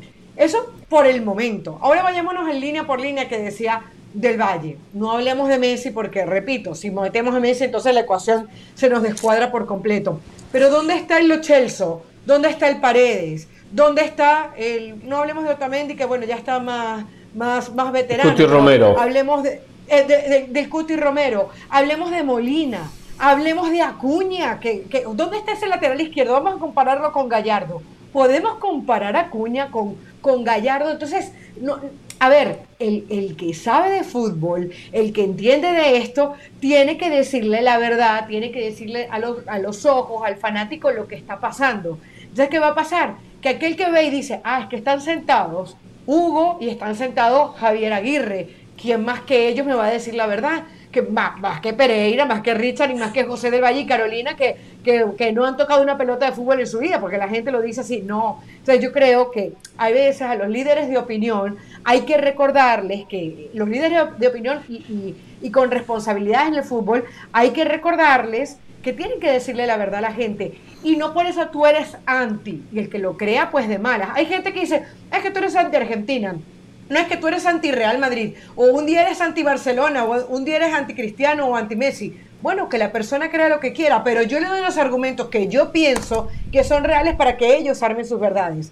Javier Aguirre le dijo una mentira a la gente, lamentablemente, porque me parece que es un tipo espectacular, pero no, pues no se puede decir que Argentina y México hoy están en el mismo nivel. A ver, hoy, hoy México está por debajo de Estados Unidos. Por debajo de Estados Unidos. A nivel de selección, a nivel de resultados en, torneos internacionales de sus clubes. Hoy está, la realidad del día de hoy es que está México por debajo de Estados Unidos. Mal haría pensándose en que se está a la misma altura de Argentina. Porque entonces significaría que Argentina también está debajo de Estados Unidos. Y eso es un despropósito. Una cosa es competirle, haberle competido históricamente en los partidos de Argentina y otra es decir, estar por encima de Argentina o haber podido estar por encima de Argentina. México le ha competido muchas veces a Argentina. Yo creo que todo, todo lo que podamos decir dentro del punto de vista del populismo y lo que bien explicó Caro y, José y, y, el propio Hernán, todo lo tenemos que resumir en cuál es el objetivo de cada quien, como dijo José. México hoy está pensando en poder llegar al quinto partido. No lo está pensando hoy, lo está pensando desde hace varios años. Argentina está pensando en volver a alzar una Copa del Mundo como ocurrió en 1986 por última vez. Esa es la realidad, esa es la realidad, esa, es la medida que hay que tomar. Una cosa es competirle, una cosa es competirle y tratar de torcer los resultados de la historia y otra que la realidad sea muy diferente a lo que tenemos frente a nuestros ojos. Frente a nuestros ojos tenemos una selección de México que está por debajo de Estados Unidos. Está por debajo de Estados Unidos. Hoy en día tenemos una selección mexicana cuyos jugadores que están en Europa no terminan por ser figura en sus equipos en Europa. De pronto nos, nos podríamos imaginar que era el momento del Chucky o, o, o, o Raúl Jiménez, que pudiera ser el, el, el, gran jugador delantero en la Premier League. Y cuando miras a los que están en Argentina, la mayoría de sus jugadores son figuras de sus equipos en Europa. Y equipos no el Wolverhampton, no el Napoli, con todo y que el Napoli es un equipo muy respetable, pero está muy lejos, está muy, muy lejos. Por eso lo más importante es no mentirle a la gente, no mentirle a la gente. Esto lo sabe el Vasco, esto lo sabe el Vasco. El Vasco sabe que es así. Él no cree eso que dijo. Pero no sé si, si dentro del discurso de, a ver, porque frente a, una cámara de televisión, para la audiencia mexicana, no va a decir Argentina es superior a nosotros. Pero no, sabe, no Richard, si quiere pensarlo. Que lo puede ¿Sabe decir. qué puede decir en estos casos? Con un planteamiento inteligente, con una tarde inspirada, México le puede hacer partido a Argentina y de repente ganarle. O sea, buscarlo por esa manera. Con un planteamiento, claro. un buen planteamiento, un equipo de repente contragolpeador, con Ticatito Corona, con Chico y Lozano contragolpeándole, ganando las espadas a los laterales. eh, por ahí y con una inspiración, con un nivel superior que ha mostrado, México le puede competir o le puede ganar. Buscar por ese lado, que aparte del fútbol ya da esas posibilidades. Con un planteamiento bueno quizás se le puede, se le puede ganar. Jugar un poco con la, vamos a llamarla desesperación o con la obligación de Argentina. Pero explicarlo de esa manera, explicarlo de esa manera. Realmente, Claro. eh, Hernán. bien lo decía José, son, son, son referentes, Almeida o el Vasco Aguirre, que tendrían que darse la tarea de por lo menos ser un poco más honestos con la gente y no simplemente decir lo que la gente quiere escuchar. Sí, Carol. Hernán, con respecto al tema de Almeida, eh, que, que en mi caso yo no hablé, eh, hay una, Sí. una creencia de que porque la Liga MX sea próspera, porque hablemos mucho de la Liga MX, que tú hablabas un poquito de eso, porque haya muchos entrenadores argentinos, uruguayos, porque haya muchos colombianos, latinoamericanos en la Liga MX, hace que, dice, ustedes comen de esto. No, yo voy a comer como sea. O sea, crean lo que es así. No, no, a- hablando de la, de la Liga MX, dedicándome a otra cosa. Ah, le matan el hambre. Esa es la frase. Les matan el hambre, ¿no? Eh, cuando nadie sabe cuál es tu realidad. Y creo que Almeida se equivoca cuando dice, eh, tú dijiste algo así como que en, en Argentina se vive de lo que se hace en México. No, evidentemente hay una ilusión eh, evidentemente hay un respeto y la Volpe fue uno de los que lo, lo puso de manera muy claro. Yo sí creo, no sé si es en el caso de Argentina, te voy a hablar desde mi experiencia en Colombia y en, y en Venezuela. En algún momento sí y, todavía se desprecia la liga mexicana, como que, ah, el nivel no es bueno, cuando ni siquiera lo ven, cuando ni siquiera eh, han visto a Tigres, han visto a Monterrey, han visto lo que puede estar haciendo hoy un Puebla, lo que puede estar haciendo un Pachuca, se habla desde el desconocimiento. Pero también me parece que hay un error por parte del mexicano cuando cree que gira alrededor de ellos el mundo futbolístico. Cuando creen que los únicos argentinos que, que- están eh, entrenando son, fuera son los que están en México. Cuando creen que los únicos colombianos que están jugando eh, son los que juegan en, en Tigres o en, o en cualquier equipo, en Atlas o lo que sea. Hay que tener mucho cuidado porque no se, o sea, no se mira la panorámica, no se mira el contexto completo. Hay que tener mucho cuidado porque se cae en ese regionalismo tonto que al final lo que te hace es llevar a extremos y terminas opinando mal, con desconocimiento. Entonces sí me parece que eso es importante, Hernán. O sea, evidentemente México es un destino importante, pero ojo, porque la MLS, lo decía hace tu ratito, la MLS se convirtió en otro destino y además con algunos otros atractivos. Entonces, creo que hay que tener mucho cuidado en, en- en lo que se dice y Almeida debería también eh, hacerles caer Mm. en la realidad. Quería agregar eso porque la gente a veces se equivoca. Lo último, el, punto que quería llegar, la Copa Libertadores y la Copa América es una muestra de eso. No, es que la Copa Libertadores reparte dinero gracias al dinero de los mexicanos. El dinero subió y ahora México necesita estar en una Copa Libertadores. Entonces no es solamente un, un- tema de dinero, es un ganar-ganar. Sí, sí. Y hay un tema importante. Comúnmente cuando hay una rivalidad, el folclore futbolístico o la rivalidad en redes sociales, se enfrenta un mexicano con un argentino y es lógico que el argentino le va a decir lo bueno de Argentina y lo malo de México y el mexicano lo bueno de México y lo malo de Argentina. O sea, es una cuestión lógica de intentar potenciar lo mío y debilitar lo del otro. Por un poco a discutir, pero es un nivel, un nivel que ni nosotros ni los Vascos, ni los Vasco Aguirres, ni los Matías Almeida tenemos que entrar. Estamos para enseñarle el camino a la gente y decirle la verdad a la gente.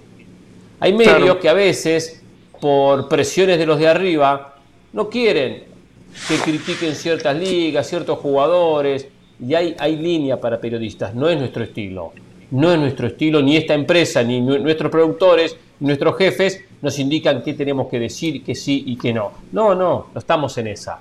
Por eso decimos las cosas como las vemos, dentro de nuestro punto de vista, y por eso no, no terminamos engañando. Pero no por eso, no por eso quita de que un argentino se puede discutir con un mexicano, ¿y qué le va a decir en redes sociales? Nunca ganaron nada, no existen. Le va a decir eso. Y el mexicano va a decir, sí, bueno, y ustedes hace eh, veintipico de años que no ganan una Copa del Mundo, el 86 que no ganan nada importante. Bueno, y se va a dar esa, esa, esa disputa y esa rivalidad lógica entre dos aficionados que a veces pasan la línea. Que ¿eh? esos son hechos, pasan- ¿no? pasa- pasan la línea. Sí, es un hecho, exacto, son hechos concretos. Claro, son hechos concretos. Pero digo, ahí Claro. uno potencia lo bueno de uno y lo malo del otro. Y viven gracias a nosotros, y viene y bla, y nosotros le pagamos los jugadores, y está bien. perfecto. Trato de, ver lo, mío, lo bueno y bombardeo con lo malo del que está enfrente. Pero está bien, es otro nivel. Es el nivel del que está en redes sociales. O es el nivel del que, que comparte el trabajo con alguien y se pone a discutir de fútbol. Bueno, nosotros, y por eso pongo también al Vasco en ese grupo, tenemos que transmitirle otro mensaje mucho más claro, independientemente de esa, de esa rivalidad que puede existir o, esa, o ese folclore o esa burla constante de unos y otros. Especialmente en este tema que México genera en Sudamérica y mucho más en Estados Unidos, genera como una bronca y genera un malestar y genera más que todo porque cuando el sudamericano viene a este país no entiende, no entiende que aquí el mercado lo maneja México, no lo entiende. Y cuando ahora, ahora es más amplio el panorama, pero cuando antes prendía el televisor y veía la Liga Mexicana y cambiaba Liga Mexicana y Liga Mexicana, Liga Mexicana y decía, ¿pero qué es esto? Solo Liga Mexicana le empieza a tomar cierta esta bronca a la Liga Mexicana. Porque sí, solamente hablan de la Liga Mexicana. Y bueno, porque es negocio, que es lo que hay que enseñar a los claro. no es negocio. Televisan un partido de la Liga Ecuatoriana, Argentina, Colombiana y no lo mira nadie. O lo miran cuatro personas. Y eso aplica para la Matías Almeida. Eso aplica para Matías Almeida. ¿Por qué Matías Almeida fue a México? ¿Por qué el futbolista argentino va a México? ¿Por qué el negocio? El día de mañana, o como está ocurriendo ahora, si la MLS es negocio, pues van a empezar a venir más argentinos al fútbol de Estados Unidos. Claro, claro, es exactamente, es negocio. Pero bueno, después veremos lo que pasa en el partido. No es un partido ni un resultado sentenciado, ¿eh? eso es muy clarito, la gente a veces se escucha mal. Nadie está diciendo que es un hecho que Argentina va a ganar y que tiene tres puntos seguros. No, el partido empieza 0 a 0 y no sabemos qué va a pasar. Pero a la hora de hablar de favoritos, hay favoritos. Como Alemania y España son favoritos a clasificar en el grupo donde comparten con Japón y con Costa Rica. Son los favoritos. Y todos indicar que tendrían que ser las selecciones que avancen de ronda. Como Brasil es favorito a ganar su grupo. Lo es. Como Portugal y Uruguay son favoritos a ganar sus grupos. Hay favoritos candidatos. Después, que el Mundial haya una sorpresa, claro que la va a haber. Claro que va a haber sorpresas, sin lugar a dudas. Pero bueno, señores, em, a ver, quiero. Hoy, hoy, hoy improvisé eh, hace un ratito con el gran trabajo de la producción, como siempre, encabezado por Edgardo Matei, Brian García y el resto de los muchachos y todo lo que tengo aquí. Ya son 12 muchachos nada más, ¿eh? 12 nada más. Sí, sí, sí, sí, sí. El viernes se pidió uno. Sí, sí, el viernes se pidió uno, sí, sí, lamentablemente. Que voy a hacer la clase táctica.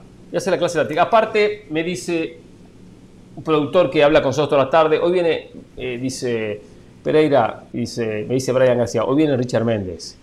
Y sabemos que las calificaciones que yo doy a fin de temporada, a fin de año, eh, voy, voy, a adelantar, José del Valle tiene nota muy alta porque es un tipo que aprende mucho las clases tácticas y aplica, aplica eso cada vez que tiene que hablar de fútbol. Carolina tiene nota muy alta porque participa mucho en las clases tácticas. Ramos no le interesa mucho, se desconcentra y vamos a ver si lo aprobamos. Y Richard Méndez tiene nota muy baja. Tiene nota muy baja Richard Méndez. Por lo tanto, queremos hoy una clase táctica muy simple, muy simple, a ver si podemos empezar a levantar la nota de Richard Méndez. A ver si puede terminar aprobando el 2022. Porque si la manera que va, va por mal camino, no va a terminar aprobando. Y como se está hablando y se está por concretar el regreso de Jonathan Rodríguez al fútbol de, la América, al fútbol mexicano, porque va a ser parte de la América en este próximo campeonato. Dicen que faltan detalles. No sé qué se han enterado ustedes, pero, dicen que faltan detalles simplemente para, para, la llegada. Parece que ya está todo Yo le tengo todos los detalles. Cuénteme los detalles, cuénteme los detalles y después, y después vamos con la clase táctica. Mientras tanto, los compañeros preparan la preparan la, los, los videos que, que, hicimos. Cuénteme lo último del regreso, del regreso de Jonathan Rodríguez, sí. Sí, ya está todo acordado. Es cuestión de horas o quizá de días para que se haga oficial eh, las condiciones contractuales. El cabecita Rodríguez regresará al fútbol mexicano. Va a firmar un contrato de tres años con las Águilas del América. Eh, el sueldo no se ha dado a conocer, pero aquí lo importante es que ya hay un acuerdo entre clubes y ya hay un acuerdo entre el América y el Cabecita Rodríguez. El uruguayo va a regresar al fútbol mexicano para vestir la camiseta del América, uno de los acérrimos rivales de Cruz Azul, su antiguo equipo. Perfecto, o sea que va a ser un refuerzo, ya lo dice José como un hecho, Faltan detalles para que se termine de concretar la llegada del jugador uruguayo al equipo Hernán, de América. solo para agregar. Hernán, Sí, solo sí. para agregar que en este cierre, eh, el pacto de caballeros, una muestra de que de a poco va desapareciendo. De hecho, Jaime Ordiales de alguna manera respalda la llegada del cabecita al América. En otro momento, lo que decía la regla no escrita era que el jugador que salía del club y si quería ser rescatado por su ex equipo, llevaba a la mano justamente el último club en el que había Sí. estado, que en este caso Pero sería siempre y Azul, cuando- que supuestamente lo quería. Eso aplicaba, Caro, cuando el futbolista se iba gratis, cuando el equipo no recibía absolutamente nada por el traspaso. Como Cruz Azul lo vendió, en ese caso, incluso con el antiguo pacto de caballeros, de igual manera no habría habido problema, porque Cruz Azul cuando Mm. lo, lo vende a Arabia Saudita, el equipo cementero recibió una cantidad de dinero. Como el caso de Orbelín. Pineda, por ejemplo. El caso de Orbelín Pineda, que se fue gratis. Claro, exactamente. Ahí, ahí aplicaría, está bien. Entonces, por eso eh, nos dimos a la tarea de ir a buscar en nuestros archivos la realidad del cabecita Rodríguez. ¿Qué hizo en el conjunto árabe? Estuvo jugando el Al Nas, Al Nazar o Al Nasr de, de- de Arabia Saudita. Jugó solamente nueve partidos. Ojo, eh, solo nueve partidos. ¿Con qué cabecita nos vamos a encontrar? Vamos con la presentación del segmento, empezamos a mostrar los videos y empezamos a analizar qué jugador veremos en este próximo campeonato con la camiseta del América. Aquí la presentación de la clase táctica de la semana.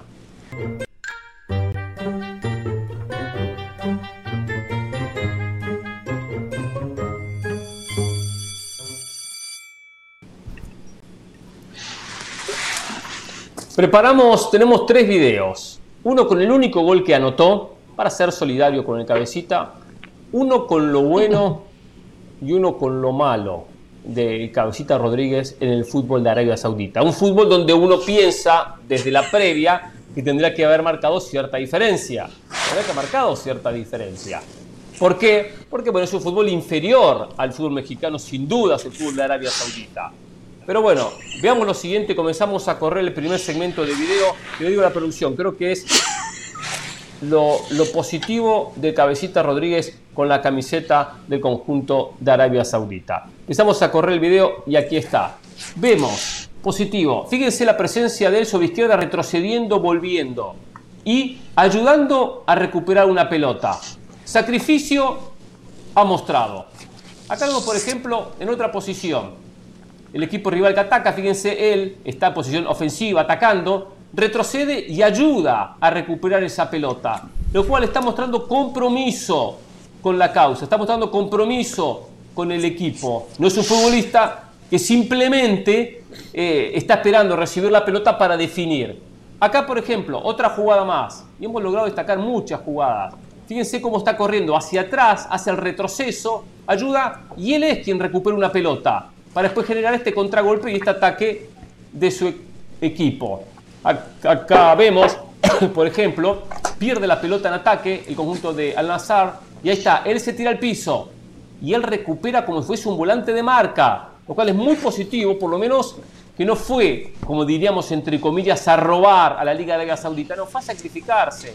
Fíjense, los metros que corrió para pararse delante de la línea de, de fondo y recuperar esa pelota. Y después intentar, por supuesto, el contragolpe, cuando ya se posiciona en punta. Lo cual es importante, este compromiso, si lo tuvo en Arabia Saudita, ¿por qué no tenerlo en el conjunto de, del América? Fíjense esto, ahora, el cabecita que termina recuperando y enseguida busca la asociación con un compañero.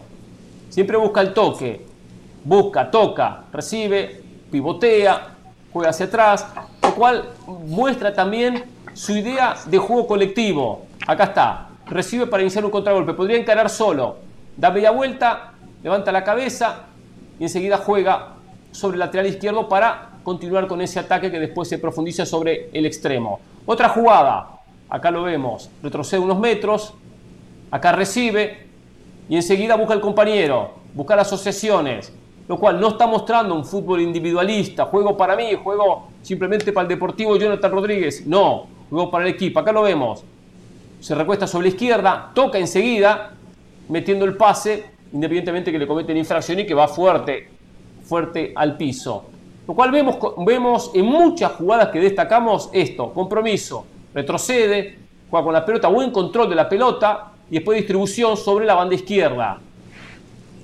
Lo cual encontramos en primera instancia sacrificio para la marca y segundo sacrificio para jugar con los compañeros y moverse. Acá está, recupera y enseguida mete un pase al 9 y él busca en la diagonal la devolución que después no llega, la definición es pésima de eh, su compañero de equipo. Por eso primero destacamos esto como algo positivo de Jonathan Rodríguez. Está muy bien en esta clase, eh, eh, muy demostrado cómo tiene esas dos facetas, ¿no? De correr hacia atrás, cosa que los delanteros no cualquiera lo hace. Y a veces cuando uno dice, voy a la Liga Saudita, no es una liga importante, que me pasen la pelota, estoy para definir, estoy para hacer goles. No, se ha sacrificado. Corre 30, 40 metros, ayuda a los volantes, ayuda a los hombres de, recuperar y si tiene tiro al piso, se termina tirando al piso. Lo cual, para la América, esto es un clip positivo. Bien, contrata a un jugador con sacrificio, pero aquí viene la otra cara. La cara ofensiva del ataque. ¿Qué nos mostró en ataque o qué mostró en el fútbol de Arabia Saudita? Lo vemos en este video que también preparamos junto con la producción donde, ojo con esto, ¿eh? y como siempre, un paso adelante, se lo mostramos nosotros primero, ¿eh? imprecisiones en muchos pases, y algunos pases, acá recibe, por ejemplo, pase a nadie, mal pase sobre el costado izquierdo, lo cual es algo fundamental, tener esa precisión en los metros finales. Acá también, recibe la pelota, lo marcamos bien, Jonathan Rodríguez, el nuevo jugador de la América, va encarando en el 1 a 1 y pierde el momento, pierde en la decisión incorrecta, la pelota. Otra jugada, acá lo marcamos cuando está recibiendo. Recibe, aguanta la pelota y la pierde también el 1 a 1 con el defensor que aparecía desde atrás. No pudo aguantar. Acá busca la pared, recibe una, pelota, juega, para atrás, totalmente malo el pase, impreciso. Transporta por el medio, frontal al arco, levanta la cabeza, mira a los compañeros, y pierde el 1 a 1. Entonces le encontramos muchos errores y falta de efectividad también a la zona de, en, los últimos metros. Una posibilidad, un remate mm.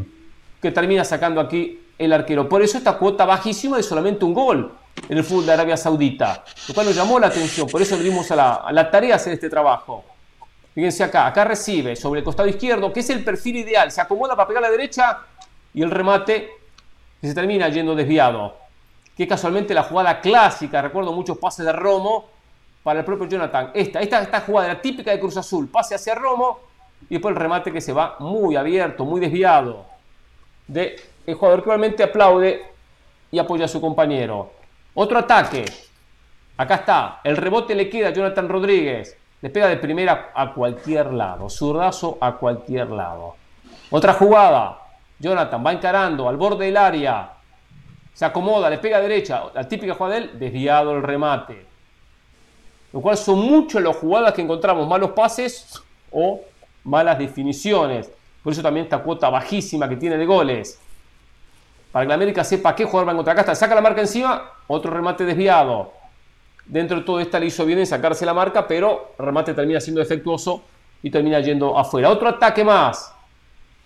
Mm el Al-Nazar, el conjunto de Jonathan Rodríguez, pésimo tiro de derecha, su mejor pierna, no tiene su mejor pegada y se va completamente desviado. Esto tiene que preocupar a la América. Esto genera signos de interrogación, porque no pudo destacarse en un fútbol que es inferior a la hora de definir, a la hora de rematar o a la hora de jugar y asociarse.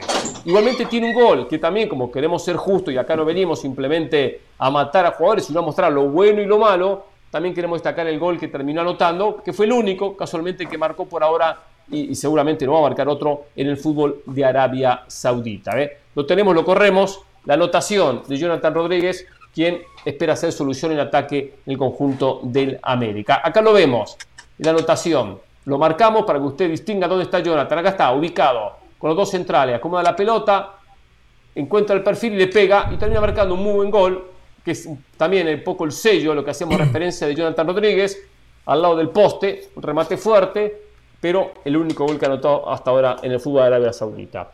A ver, las conclusiones. Compromiso, lo tiene. Sacrificio, lo tiene. a la hora de pesar en los metros finales, no ha pesado en Arabia Saudita como se esperaba. Por eso, muy posiblemente, dijeron, no hay problema, lo negociamos, que puede regresar, esperamos otra cosa. Y Jonathan está para resolver adelante, valoro mucho lo del compromiso, está para marcar la zona en los metros finales y no ha podido hacer la diferencia eh, eh, en Asia. Vamos a ver qué cara le vemos en América. Pero la mejor versión o lo más cerca de lo que podemos ver en América no es lo que hizo en Cruz Azul, es lo que usted acaba de ver ahora. Vamos a cerrar la clase para facturar, para cobrar, porque después quiero escuchar a Richard Méndez, a Carolina y a José del Valle para que me den su punto de vista de esta clase de Jonathan Rodríguez. Vamos a cerrar el segmento de la clase táctica de la semana. Aunque esta semana vamos a hacer dos, vamos a facturar doble porque conducir el programa es un desgaste. Por lo tanto, vamos cuatro veces, porque es ¿eh? doble por cada uno. Qué bien. Seguro se va de vacaciones pronto, ¿eh? Quiere plata, ¿eh? Qué bárbaro. que tengo unos problemas por ahí, tengo que solucionar. No sé con qué dejar el perro y tengo que pagar a un tipo que sale muy caro. Vamos, señores, a cerrar el segmento la clase.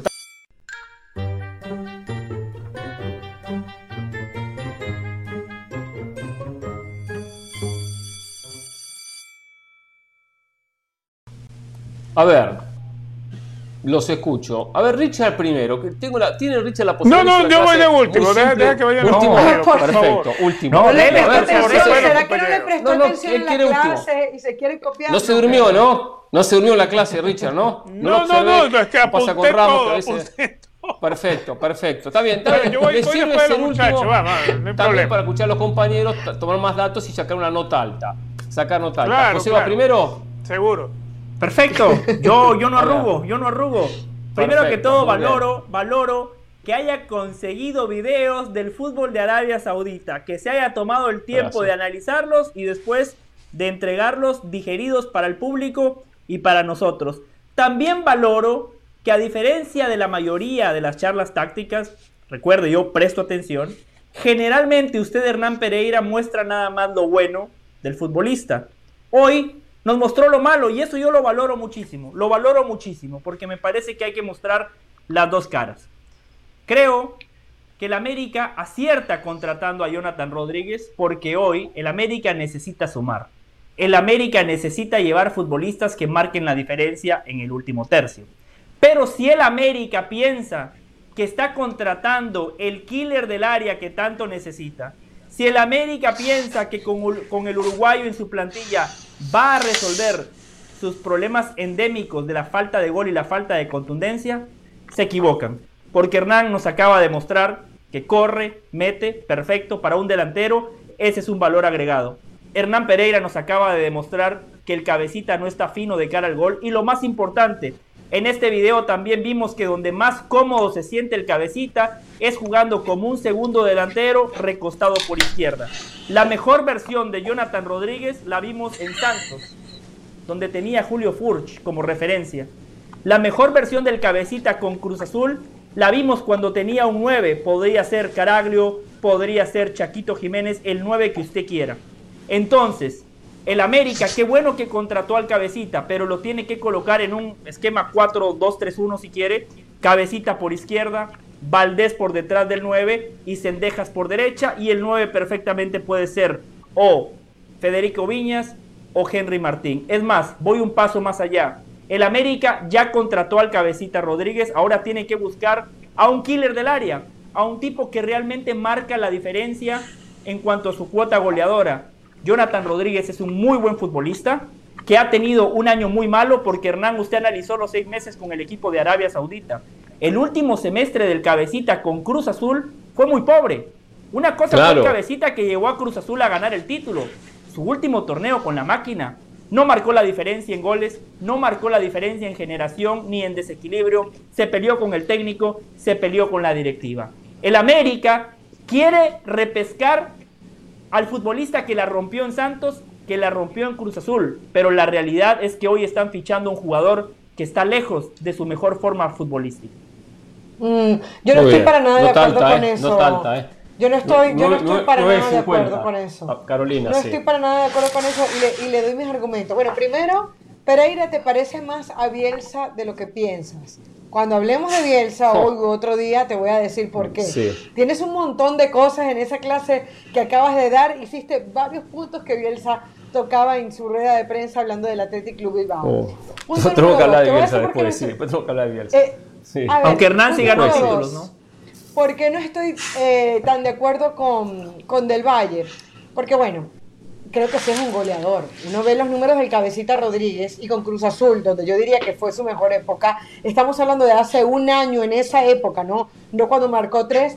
Tengo una referencia de 24 goles. 24 goles es una barbaridad. Sí. 24 goles es una muy buena ¿En referencia. cuántos años? No, no, no, no, 24 goles en una temporada. Luego tienes que sumar 16 antes, 3 después, 24 goles Por en eso. una sola temporada. De una No, temporada. no, no. estoy hablando Cuando dice, cuando dice una temporada se refiere a un año, ¿no? Ah, Dos año, torneos o sea, chicos. clausura y apertura, exactamente. Clausura y apertura. Perfecto. Pero, y pero es muy sumándole la liguilla. Sumándole la liguilla, Sí, ¿no? seguramente. Seguramente, aunque Sí. acuérdate que hubo una ligui- ah, hubo un torneo que se suspendió. Eh, Uno de los, de los torneos que tuvo el cabecita, que fue durante la época de la pandemia, que fue el, el 2021. Ahora, Carol, independientemente ese- de esa eso, estadística es del año que ganó el campeonato, seguramente, ¿no? En el año que ganó el campeonato, correcto. En el otro fueron tres Claro. goles. Sí. Claro, sí. que fue el último Entonces, bueno, a mí sí O sea, me parece... Caro nos habla de la excepción a la regla. De la excepción a la regla, porque tiene 73 goles en el fútbol mexicano. Y Jonathan Rodríguez llegó a Santos Laguna en el año 2016. Exactamente, exactamente, pero antes marcó 16 goles en el Cruz Azul. O sea, no es que fue la excepción a la regla, venía de marcar di- 16 goles. Independientemente de eso, mi punto es, eh, del Valle, que a mí se me parece que Jonathan Rodríguez llegó a tener una época muy buena en Cruz Azul, nos demostró la clase de goleador que podría ser, y yo no veo descabellado que pueda llegar a ser un número 9, más allá que no descarto la alternativa que tú dabas a de jugar por derecha. Ahora, yo estoy buscando... izquierda. Por izquierda. También, eh, per- perdón, por izquierda. Eh, gracias por la corrección. Ahora bien, yo sí digo lo siguiente. Estaba buscando cuándo fue que marcó ese gol, Hernán. Lo marcó Sí. el 6 de febrero de este año. Pero me di cuenta que jugó apenas ocho partidos y cuatro Sí, lo dijimos, de esos sí. partidos los hizo como titular. Apenas cuatro entró como titular.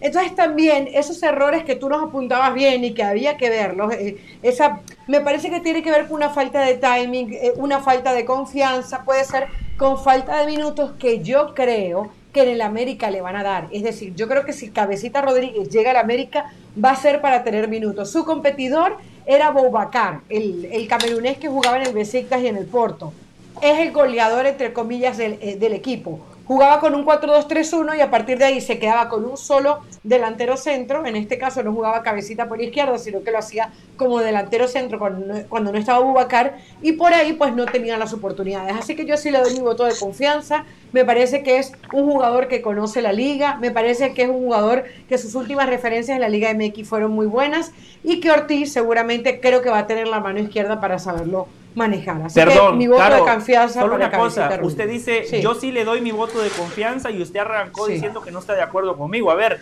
yo Sí, dije que la. América acierta contratando a Jonathan Rodríguez, pero usted lo hace ver como yo estoy en desacuerdo. de la Ah, no, yo te- lo que yo te entendí es que la que- América... que- No, no. Claro. Yo lo que digo es que la América acierta contratando a Jonathan Rodríguez, pero se equivocan si piensan que están contratando un 9, porque no es un goleador. Se equivocan si piensan que están contratando un killer, porque a lo largo de su carrera nunca ha sido un 9 nominal. Se equivocan si piensan que con la llegada del cabecita Rodríguez los problemas de la falta de gol y de contundencia los van a solucionar, porque Jonathan Rodríguez no tiene esas características. No, no, yo, yo sí creo que están yo Yo sí lo creo. Bueno, y Carolina también. Después... Ahora A Richard, ver. sí. Yo su turno. sí. Eh, creo que, que los números de- del cabecita en el fútbol de Arabia Saudita son contundentes. A ver, eh, más allá del sacrificio que pueda tener defensivamente y la solidaridad con el equipo, que eso, eso siempre dentro de un equipo y un entrenador lo sabe agradecer. Sus números ofensivos son patéticos. Y si no puede ser titular en, en la Liga de Arabia Saudita, eh, eh, te dice que el jugador está atravesando un muy mal momento. Que no dudo que en el América pueda retomar su mejor nivel, pero es un trabajo que hay que empezar a hacer una vez llegue al equipo. Eh, dicho esto, quiero felicitar a Hernán, de verdad quiero felicitarlo de corazón, de verdad lo digo de, con toda la honestidad. Gracias, gracias. Le creo. Porque he, he podido ver Puntos su para progreso. arriba. Puntos para arriba. Sí, no, no. Su progreso preparando esto. eh, qué bueno, qué bueno que tomó el consejo y empezó a ver tutoriales para saber de lo que hablaba, porque de clase, eh, eh, clase táctica no tenía nada, sino era pura clase patética. De verdad lo felicito por su capacidad de entendimiento en los tutoriales de YouTube. Hay gente que ha aprendido a reparar lavadoras viendo tutoriales. ¿Por qué Hernán Pereira no puede ser gran, un gran estratega viendo tutoriales en YouTube? Lo felicito de verdad de todo corazón, Hernán. Eh, gracias, sé que un sarcasmo en todo eso, pero igualmente yo, sé, yo, yo le agradezco. Yo, yo, le agradezco. Eso no va a cambiar eh, su nota final, no va a cambiar en absoluto. Pero bueno, si tiene algo más, lo, lo escucho para que concluya. Si tiene algo más. ¿Puedo no, algo, sí, eh, que, que, que, estaba diciendo Mr. Smith que el, el, certificado que usted envió era un, corte de, de, un curso de corte y costura. Que necesita mandar el de. Eso, el de... eso, eso no tiene nada que ver. Eh, eso fue ¿Puedo, un curso pero necesita el certificado de entrenador esposa, de fútbol para, mi, para hacer mi la clase quería que hiciera, Mi esposa quería que hiciera un curso de corte y costura para, para ayudar cuando se rompió un pantalón o algo. Eso no tiene nada que ver con. Aún no sé qué tiene que ver acá. pero fue el corte que el mandó. Curso, el corte, el curso que hice. No tiene nada que ver eso, nada que ver. Pero bueno, eh, eh, también he hecho cursos de natación, no tiene nada que ver acá, nada que ver. Tengo, quiero el diploma, tengo por ahí el diploma del delfín que me dieron por, por, por ser un gran nadador. No tiene nada que ver, nada que ver. Pero, ¿sabes qué? Yo quiero sumar algo más. Está bien, yo solo te digo lo que, lo que yo pedía lo que digo, Mr. Smith, ya está. Yo lo que digo es lo siguiente del cabecita Rodríguez. A ver, yo traje esto porque esto es lo último. Si jugó solo cuatro partidos como titular y el resto fue suplente porque no, no rindió, no rindió. O sea, muestra compromiso, sí, pero no han dado bien. Si jugó solo 8 o 9 partidos, es consecuencia que su nivel no es el que se esperaba. Pues va a una liga donde tiene que destacarse, tiene que estar por encima de la media de la liga de Arabia Saudita. No fue a jugar a la Premier o a la Bundesliga o al Calcio, fue a jugar a la liga de Arabia Saudita. Entonces tiene que destacarse. Pero si no jugó más, no es por cuestiones físicas ni cuestiones de que se lleva mal con el técnico, no rindió. Y esto que le muestro es un poco la realidad de que no rindió con un solo gol, eh, eh, sin asistencias, con problemas a la hora de definición, con imprecisiones a la hora, a la hora de, de, pasar. Sí, me, gustó mostrarla también la primera parte para decir un, un, tipo que está comprometido con el equipo, que se sacrifica, no que simplemente eh, eh, hace la fácil, me llevo el dinero y ya está. Pero, ¿por qué traemos esto? Porque, y estoy un poco con lo, con lo del Valle, no vamos a ver a un gran goleador que ya en la recta final en Cruz Azul dejaba dudas, dejaba dudas. Y de repente muchas de esas dudas se atribuyeron a que él se quería ir. Quería irse de Cruz Azul, ya había ganado el campeonato, ya había cumplido y se quería ir. Estaba desconcentrado, pero no mostró una muy buena cara del goleador que habíamos visto en Santos o en otra parte en Cruz Azul. A esto se le suma que llega Arabia Saudita la motivación de una liga nueva y no le va bien. No le fue bien, no le fue bien. Pero que es buena contratación para América, claro que lo es. Claro que lo es buena contratación. Uh -huh. Es un riesgo que comete la América un riesgo. Pero bien decía Carolina, lo decía José también, creo, conoce la liga, es importante. Lo conocen a él, es importante, no, no, no paga tanto esa adaptación. Pero hoy por hoy no está pasando por su mejor momento. Eso hay que decirlo. Y si demora el América, le diremos con el tiempo. Acá lo adelantamos. Acá lo y, y, por tu trabajo, y por el trabajo. trabajo que hiciste, Hernán, ¿lo ves jugando más como nueve o te vas más con la no. propuesta de, de José? Que, no, yo lo veo como extremo por izquierda, buscando la diagonal, que es la, la, la, el mejor movimiento que hace él. Nunca fue 9-9, claro. él, siempre, él, él, siempre fue un socio 9 y si momentos jugó como 9, era porque Cruz Azul hizo malas contrataciones y no tenía otro 9. Tenía la juventud de Jiménez, que era mucho más joven de lo que es ahora. Después tenía el ecuatoriano, eh, eh, como era Bayro, eh, bueno, el delantero ecuatoriano. sí. Byron. Se me fue el nombre. No sí, sí. Que no, que no había respaldo para él. No había respaldo para él. Eh, lo contrató, se deshizo del eh, Cruz Azul. Estaba Angulo. Estaba delgado, Angulo. no era delgado. Brian Angulo. No. Brian Angulo. Angulo. Brian sí. Angulo. Exacto, Brian Angulo. No, no, no, no, había respaldo hacia él. Entonces a veces también lo ponían de, de, delantero con otro delantero que terminaba llegando. Pero no es el típico 9. Él está para, para acompañar en diagonales eh, sí. a, eh, a, un 9 y aportar Eso. su cuota goleadora. Pero tiene que ser mejor que la que ha, que la que ha aportado ahora en Arabia Saudita. ¿eh? Pero es bueno Hernán. verlo. Sí. Eh, así como yo repito algunos conceptos que aprendo en la clase táctica, si le toca picante esta noche, repita lo que yo le acabo de decir del cabecita y le va a ir muy bien. Eh, segundo, le agradezco, me gracias. parece que aquí aquí mucho tuvo que ver también que está el Mundial de Qatar a la vuelta de la esquina. El cabecita Rodríguez fue considerado a lo largo del proceso como el maestro Tavares. No jugaba muchos partidos, no tenía mucha continuidad, es cierto, pero siempre fue parte de los, de los convocados, era parte del grupo. Su presente en Arabia, muy malo. Cuatro partidos de titular, un solo gol, pocos minutos. Y ahora al frente de la selección charrúa está un técnico que lo conoce muy bien por su pasado en la Liga MX. Porque Diego Alonso coincidió con la mejor versión del cabecita en el fútbol mexicano. Entonces, si cabecita puede recuperar su mejor forma futbolística, puede generarle la duda al técnico de la selección, Diego Alonso. Y para finalizar, el futbolista uruguayo, en su mayoría, en líneas generales, es muy profesional, pero ese último semestre del cabecita con Cruz Azul a mí me generó dudas, porque a mí me quedaba la sensación que no jugó bien porque no quería, porque estaba peleado, como que era un pase de factura. Gané el título, no me da lo que yo quiero, listo, me tiro a la maca. Y eso me llamó la atención porque reitero, si hay algo que yo valoro del futbolista uruguayo, es su profesionalismo. Yo solo espero que el cabecita esté comprometido porque el mundial está a la vuelta de la esquina, porque llega el América. El América no es Cruz Azul. Si pensó que en la máquina había presión, la presión en el América hay que multiplicarla por, por tres. Porque los reflectores, los medios de comunicación, los medios de prensa, nosotros aquí en Jorge Ramos y su banda, ahora vamos a hablar más de él porque llega el equipo más grande de la Liga MX.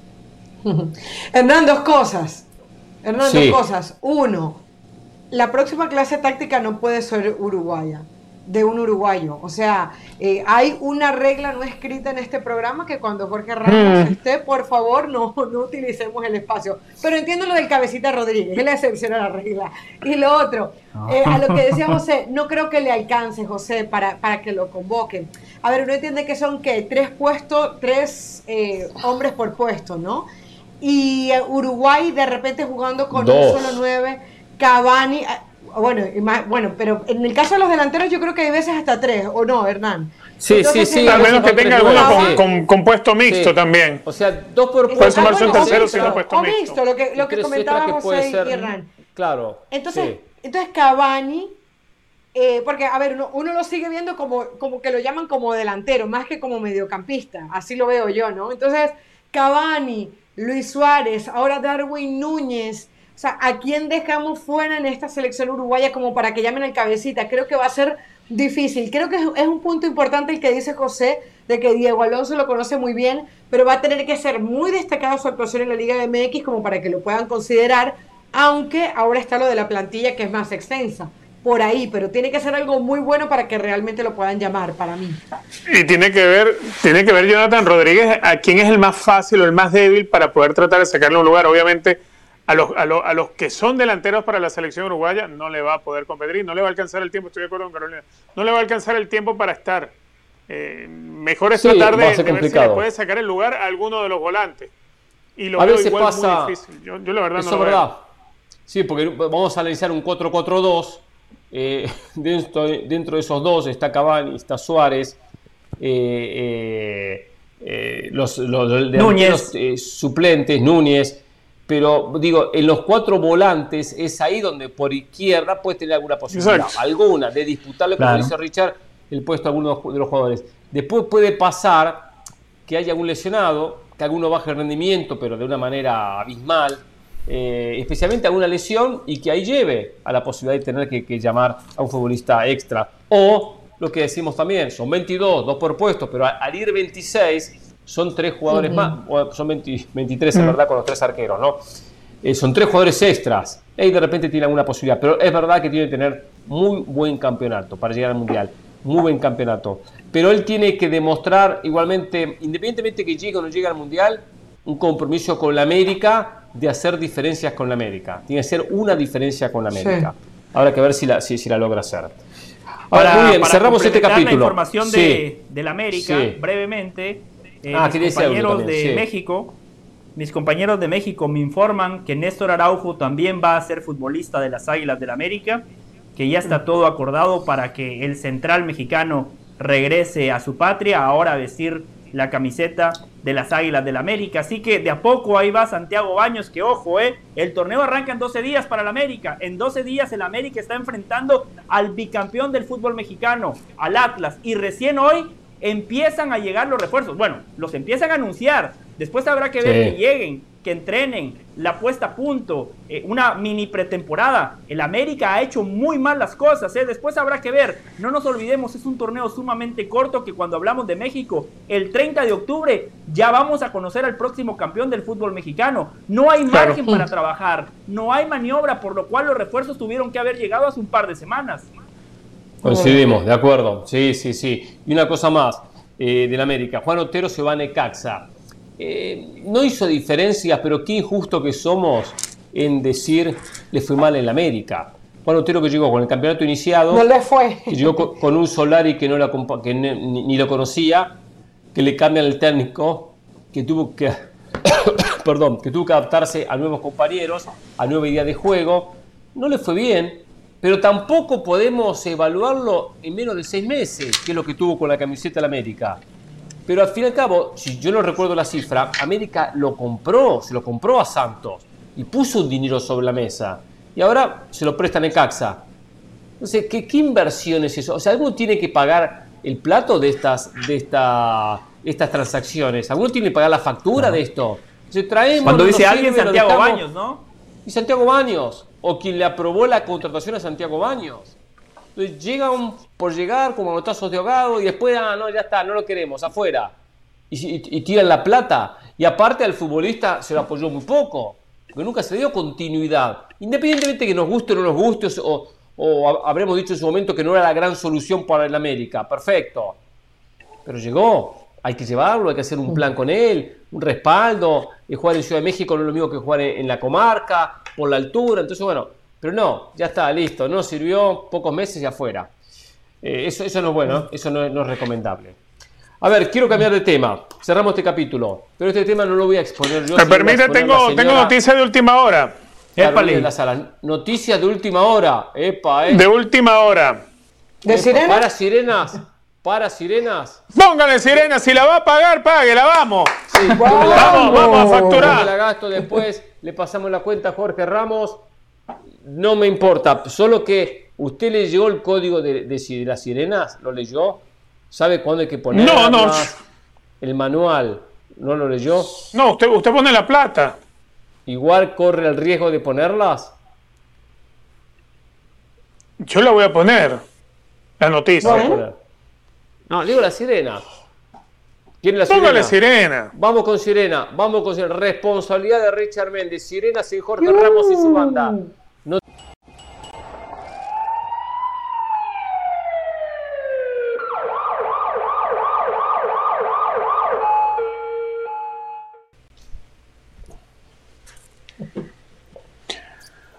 La MLS sigue con su plan de traer jugadores desde el viejo continente. No 10 me digas. millones de dólares paga Columbus Crew por Chucho Hernández, futbolista colombiano del Watford de Inglaterra. Viene Espera, espera. Chucho Hernández al Columbus Crew. Ahí está. No es el Ahora Cucho, factura no la es el Cucho alarma. Hernández. Pero El eso no. Cucho, ¿no es? Chucho Hernández, Chu- Chicho Hernández, perdón. Pero eso el no colombiano del. Watford viene a la MLS con Columbus Crew, el delantero. No leyó el manual, ¿eh? No leyó el No, manual. no, no, no. Ah, voy a- voy no- facturar no la- sirena, claro que lo voy a O sea, facturar. Último Al momento. contrario, ahora la tienes que pagar tú. Qué bárbaro. No, no, yo sé, la voy a, la voy cobrar yo, no la voy a pagar. Va a tener que trabajar No. extra esta semana, ¿eh? Va a tener que trabajar extra, ¿eh? Para reponer esto, ¿eh? Pero bueno, ¿eh? Y No, José, ¿por qué? Usted, usted fue el que la ofreció, yo le dije póngala si quiere. Usted la ofreció. Le manda el manual. Le manda el manual de la Sí, sirena, yo- por favor, a, a- Pero a Ahora mismo. ofreció, Y- y Hernán. lo lee. usted la Ya se lo envié, le acaba de llegar. Perfecto, por favor, ¿A dónde Richard, va? Al Houston lo, lo Dynamo, lee ¿no? El Houston esta Dynamo. noche. Está bien. En vez de ponerse a ¿Dónde ver está esas el problema? Si ve... ficharon, a- si ficharon al Chicho Hernández, ¿dónde está el problema? No, no, no, no. La noticia es noticia. Lo importante es que cuando es último momento, último momento, Richard. Pero bueno, está El bien. último momento, La dejamos claro, pasar. el último momento. La dejamos pasar. Eso se llama la inexperiencia. La inexperiencia. La inexperiencia. La inexperiencia. Salió, salió jugando el fondo Richard Méndez, le quitó la pelota, no se hicieron un gol. No se hicieron un gol. no tiene, ¿Cómo que no tiene experiencia? Si viene del Watford, ¿de qué experiencia me está hablando? La, experiencia suya, la experiencia suya. Pero bueno, muy bien. Señores, eh, a ver, Carolina de las Salas quiero que presente este tema. No sé si está preparado o no para hacerlo, estoy seguramente que sí, si no lo va a improvisar, pero sí sé que está preparada en cuanto al contenido. De repente no abordarlo, pero sé que lo vas, lo vas a ver hacer muy bien. Marcelo Bielsa, tema Marcelo Bielsa. Le dejo todo sobre la mesa para que usted presente las noticias, lo que ha pasado y lo que nos quiere comentar al respecto. A ver, Marcelo Bielsa es el técnico candidato de uno de los presidentes del Athletic Club de Bilbao. Se van a hacer las elecciones este 24 de junio. Ari Chavaleta. Solo digo el nombre que, es eh, complicado, ¿eh? Ari Chavaleta. Sí, ese es el nombre, de, ese es el apellido. El nombre es Iñaki. De hecho, por eso cuando él empezó hablando, dijo que le iban a llamar de ahora en adelante Iñaki. Hasta para Bielsa es complicado, así que bueno, imagínense. Pero bueno, el caso es que él eh, ha sido presentado como el técnico que estaría dirigiendo el Athletic Club de Bilbao, si él se va. Él comentó varias cosas. Primero quiero dar algunos detalles. Vio a un Bielsa delgado. Recordemos que en algún momento. Perdón, perdón, Carolina, perdón. ¿Sí? Si el 24 de junio, el próximo viernes, el señor Chavaleta gana las elecciones si es el candidato. Si él gana, claro, Bielsa este va a ser. El candidato no, va, a ser, va, a ser el, va a ser el técnico. Bueno, está bien, está bien, pues eso, sí, sí, está bien. Si gana, va a ser el técnico. O sea, pero él tiene que ganar las elecciones y es, fue su, su, su, bandera de campaña, ¿no? Bielsa es regresa. De campaña.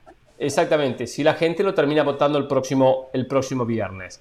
A consecuencia, Bielsa habló y presentó un video. Eh, Bielsa, Bielsa habló, Bielsa presentó, de hecho hizo como una especie de conferencia de prensa en vivo. Eh, posteriormente, de hecho la, la, pueden ver a través de, redes sociales.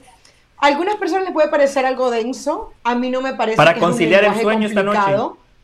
Bueno, a ver, eh, la, la, la cuestión es qué quieres tú, si quieres un presentador de televisión o quieres alguien que te hable de fútbol. Si es algo para televisión, evidentemente él no va a ser. No, yo la prefiero a usted. Yo la prefiero a usted, una presentadora pero, de fútbol. Pero, pero a nivel de conocimiento futbolístico, lo que ofrece es tremendamente interesante, porque te habla de cómo eh, se ha hecho el análisis de la liga, cómo se ha hecho el análisis de, el análisis de este Athletic Club Bilbao. Es un hombre que tiene muy claro cada uno de los conceptos que tiene pero, a ver, es una hora nueve minutos la que, la, en las que habla. Estamos hablando de prácticamente 70 minutos en donde te hace una descripción perfecta del Athletic Club de Bilbao, de la liga, de un poco del trabajo que él ha hecho. Sí, ¿qué me querías decir, Pereira? Que, perdón, no es conferencia. me, corrige si estoy equivocado. Me corrige si estoy equivocado. No es conferencia, es un video que él graba, pero no hay preguntas y respuestas. Estoy en lo correcto, ¿no? Él graba y habla. No hay preguntas y respuestas. No hay preguntas, y respuestas. Es una ah, por eso, no hay. No, no hay. No, no, hay. no es conferencia, es una presentación de él. Una, un análisis que él hace con videos y con gráficos. Yo vi parte, después me quedé me dormí la siesta, entonces me, ya no, vi el resto, ¿eh? Vi solo Aparentemente Carolina tampoco la no es un TikTok. Pero bueno, siga. No, sí, Quería solo sacar la duda porque, bueno, exacto, él, él, graba, a ver, él graba un video. Te puedo decir que vi 50 minutos porque íbamos a comenzar la banda, pero en cualquier momento termino de, ah. de ver. Pero en 50 minutos me hice una muy buena idea de lo que, de lo que había dicho. Continúa. Ustedes saben que yo no sé mentir, así que y dijo algo, dijo algo que vale la pena destacar? ¿Algo sí, rescatable? ¿Algo sí, que sí, esto es importante? Sí, sí, sí, definitivamente. Muchas cosas, muchas cosas. Por ejemplo, eh, el tiempo de entrenamiento, eh, Hernán. ¿Cómo ha variado el tiempo de entrenamiento en, en, el fútbol en general y para él? Él divide su etapa como entrenador de fútbol desde Newells hasta el día de hoy y habla de cómo lo que él consideraba que era importante, que era un entrenamiento de dos horas a dos horas y media, cambia a menos de una hora.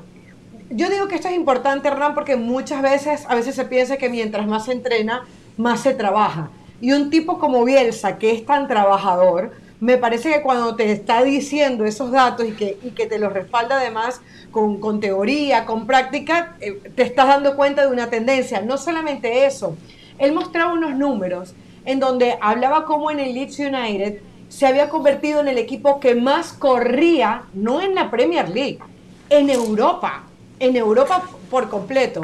Y entonces a partir de ahí él dice que no necesariamente un entrenamiento físico más largo te va a dar mayor exigencia. Él decía que, y, y otra cosa, además con un plantel de jugadores corto. Él dijo que utilizó 16 jugadores en el 95% de los minutos del Athletic Club Bilbao, eh, perdón, del Leeds United. Entonces, a partir de ahí, eh, nos está mostrando una tendencia. No necesariamente con una plantilla muy larga tú puedes llegar a tener buenos rendimientos y pocas lesiones. Entonces, eso me pareció interesante. Me pareció interesante la cantidad de partidos que, que analizó. Habló de eh, 40 partidos, 40 partidos de eh, el Athletic Club de Bilbao, metiendo todos los de los de la Liga y otros de Copa. No, me, no recuerdo exactamente si fueron 40 partidos, perdón, fueron, fueron 90 partidos. O 46. Fueron 90 creo que- partidos. 90 no, no, fueron partidos. 90. Y en total, de todos los partidos que analizó él con su cuerpo técnico, fueron más de 400 partidos. Porque como dice que estuvo más de 10 años sin seguir de cerca la Liga Española, porque la última etapa en la que estuvo fue la de 2003, entonces a partir de ahí él siente que tiene un profundo desconocimiento y que por eso analizaron todo eso. Eh, a ver, ¿qué otros puntos interesantes? Ah, habló de, por ejemplo, habló, ah no, pero es que no, no hay, no hay video, ¿no? Me están diciendo por aquí nuestra voz. Sí, sí, hay video. escucharon- ¿Hay video? Ah, pero yo pensaba que no Sí, iban a sí, poner sí. video. Ah, bueno, entonces a Hay Bielsa video. antes de escucharme bueno, a mí. va- vamos a escucharlo. Parte. No, no, no, no Pónganlo. me traigan los 50 minutos, por favor. ¿eh? No, No, no, yo 50 prefiero, minutos, Carolina, no, me quedo La pregunta que hacía Carolina, ¿a quién prefieren? ¿A un presentador deportivo o a Bielsa? Yo prefiero un presentador deportivo, pero bueno, Caro se patea en contra a sí misma, pero bueno, problema de No, A me están diciendo que lo a pongamos, Bielsa, vamos a ponerlo. Algunos minutos, algunos minutos, por favor, nada más, ¿eh? No me pongan todo, ¿eh? Acá está Marcelo Bielsa.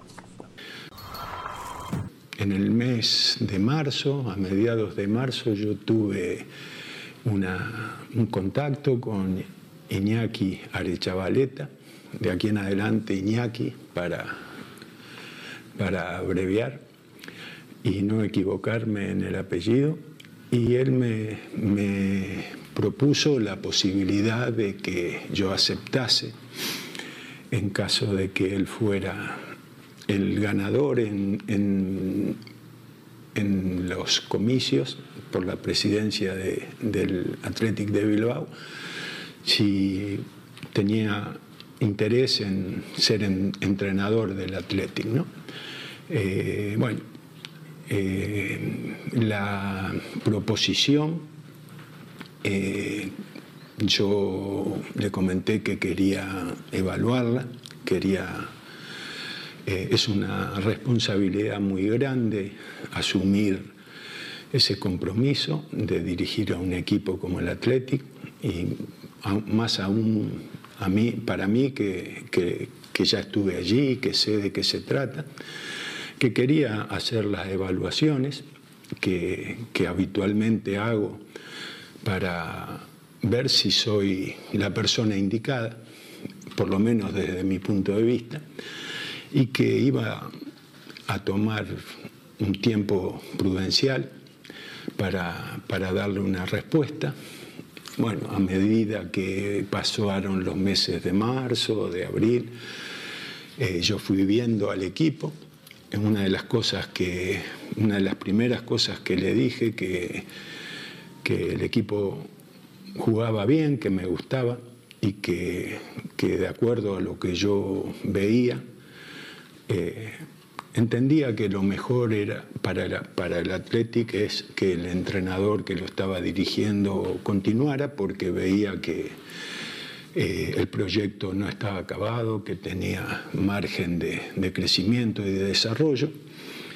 Y mm, ese comentario, eh, la respuesta que, que me dio Iñaki fue que íbamos, que ellos iban a esperar la posición que, que asumiera eh, Marcelino y que una vez que él se decidiera eh, eh, volveríamos a hablar. ¿no? Así que yo, hasta que terminó la liga, no, no había tomado una decisión y finalmente, después de- del pronuncia- pronunciamiento de Marcelino, fue en que empecé a pensar en, dar una respuesta positiva. Eh, lo primero que, hice fue una evaluación que es eh, la que quiero comentarles a grandes rasgos. Bueno, Tardó, tardó tres minutos en decir que le interesaba dirigir Atlético Bilbao si la Chavaleta terminaba ganando la selección. Imagínense después lo que es la presentación. Ahora, yo valoro mucho el trabajo de Bielsa desde esa presentación. Vi unos minutos, después ya no tuve más tiempo y no vi los 50 minutos como Carolina. No, llegué ni a, ni a 10 minutos. Pero quiero decir una cosa. Bielsa, que él se jacta de ser una persona muy recta, de mucha moral, de, muy de mucho respeto, está muy mal lo que hace Está muy mal lo que hace. Atlético Bilbao tiene técnico. Y Atlético Bilbao todavía no tiene nuevo presidente o el nuevo presidente. O sea, todavía las elecciones no se llevaron a cabo. Son el próximo viernes 24. Si el señor, el señor Arechavaleta gana, perfecto, lo tiene como técnico. Y ella le dio el sí. Ella le dio el sí. Perfecto.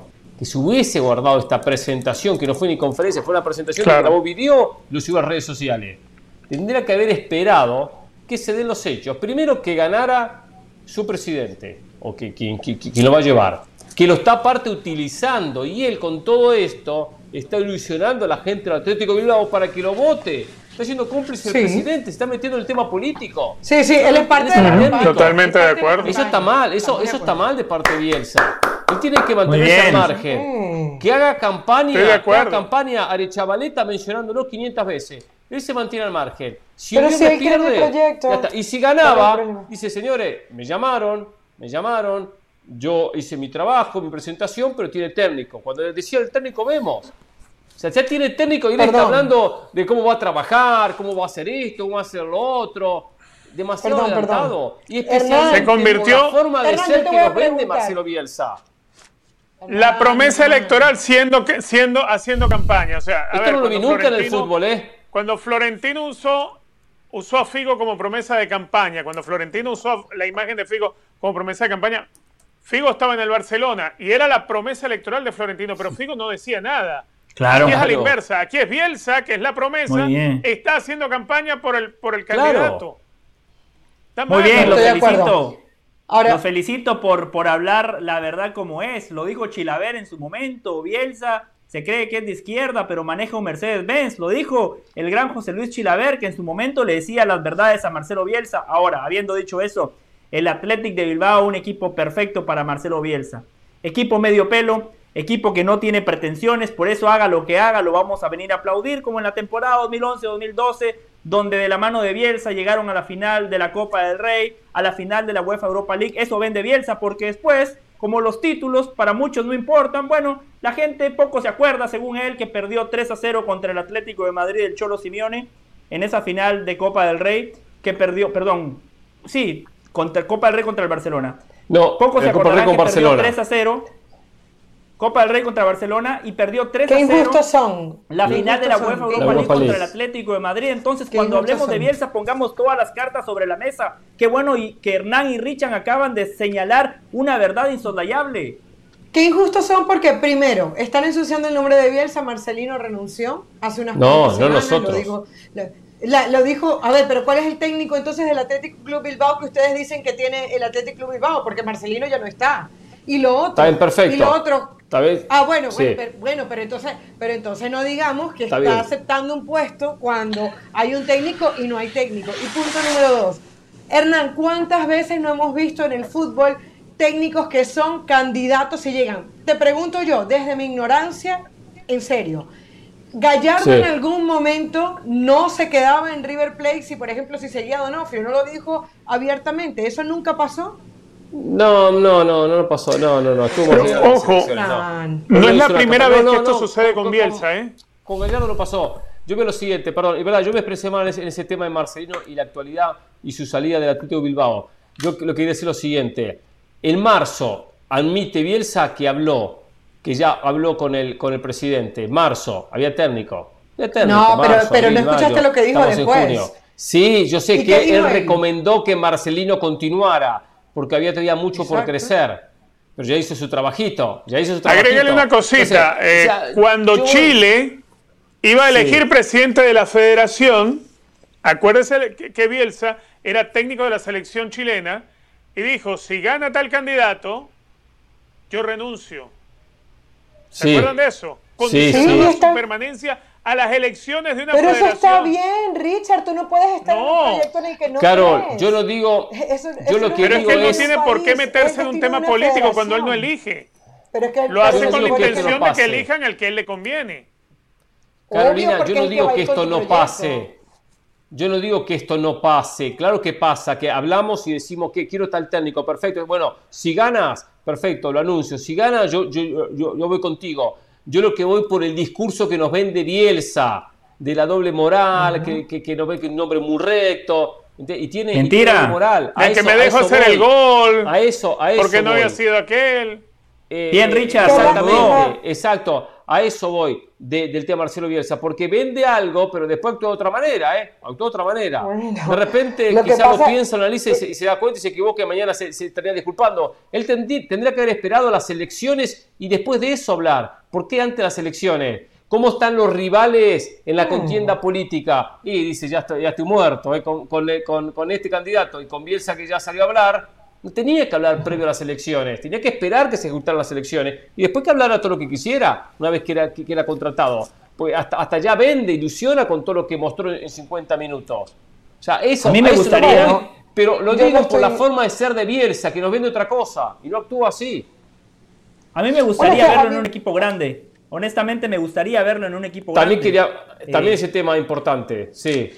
Claro. O sea, yo a Bielsa, porque claro, con los equipos que dirige, mucha gente se escuda en eso. Es, es muy bueno, perfecto, si es tan bueno, dale, dirige un equipo grande. Porque tuviste a Argentina y muchos Claro. dicen, "Ah, es que es un torneo corto. Listo, perfecto, Argentina es muy grande, pero es un torneo corto, esa es la excusa de todos. Fase de grupos, la peor actuación de una Argentina en una Copa del Mundo. Listo, te quiero ver con un equipo grande, Llevó- donde no ganar Llevó Batistuta, fracaso, no fue a Canilla, donde ¿quién no fue que llevó? más con las sensaciones y las formas, donde eso lo tenés que justificar y validar con un resultado. A ese Bielsa me gustaría ver. En la Pues sí, web de está el video ¿Quién llevó gratis, que lo ni pueden ir siquiera, a ver si se quieren llenar de buenos expulsaron estando conceptos. en la banca? Oh. Como Carol, como Carol. No, que, que él dijo que en la web iba a colgar toda esa información, aquel que le interese. Son conceptos muy buenos, son cosas que nos ayudan No, a saber un poco es más de un esto. preparado. Y lo de la doble moral, y lo de la doble moral probablemente en esa mente demasiado mm, profunda de, de Bielsa mañana pueda pedir disculpas, pero realmente creo que hoy él no aplicó nada de la doble moral. Él cree en un proyecto, lo está defendiendo y está mostrando lo que haría en el Athletic Club de Bilbao. Pero bueno, de todas maneras mañana Cuando no, es, cuando ha sido contratado como técnico. O sea, vende un proyecto cuando no ha sido contratado como técnico. Porque no ha sido contratado todavía. Sí. No ha sido contratado, Sí. entonces no puede vender un proyecto. Cuando sea contratado, que presente el proyecto que quiera. A eso voy, a eso voy. Señores, notable pro- programa, gracias. Nos reencontramos mañana aquí en Jorge Ramos y su banda. ¿eh? Chau. Descansen. Y esta noche picante, ¿eh?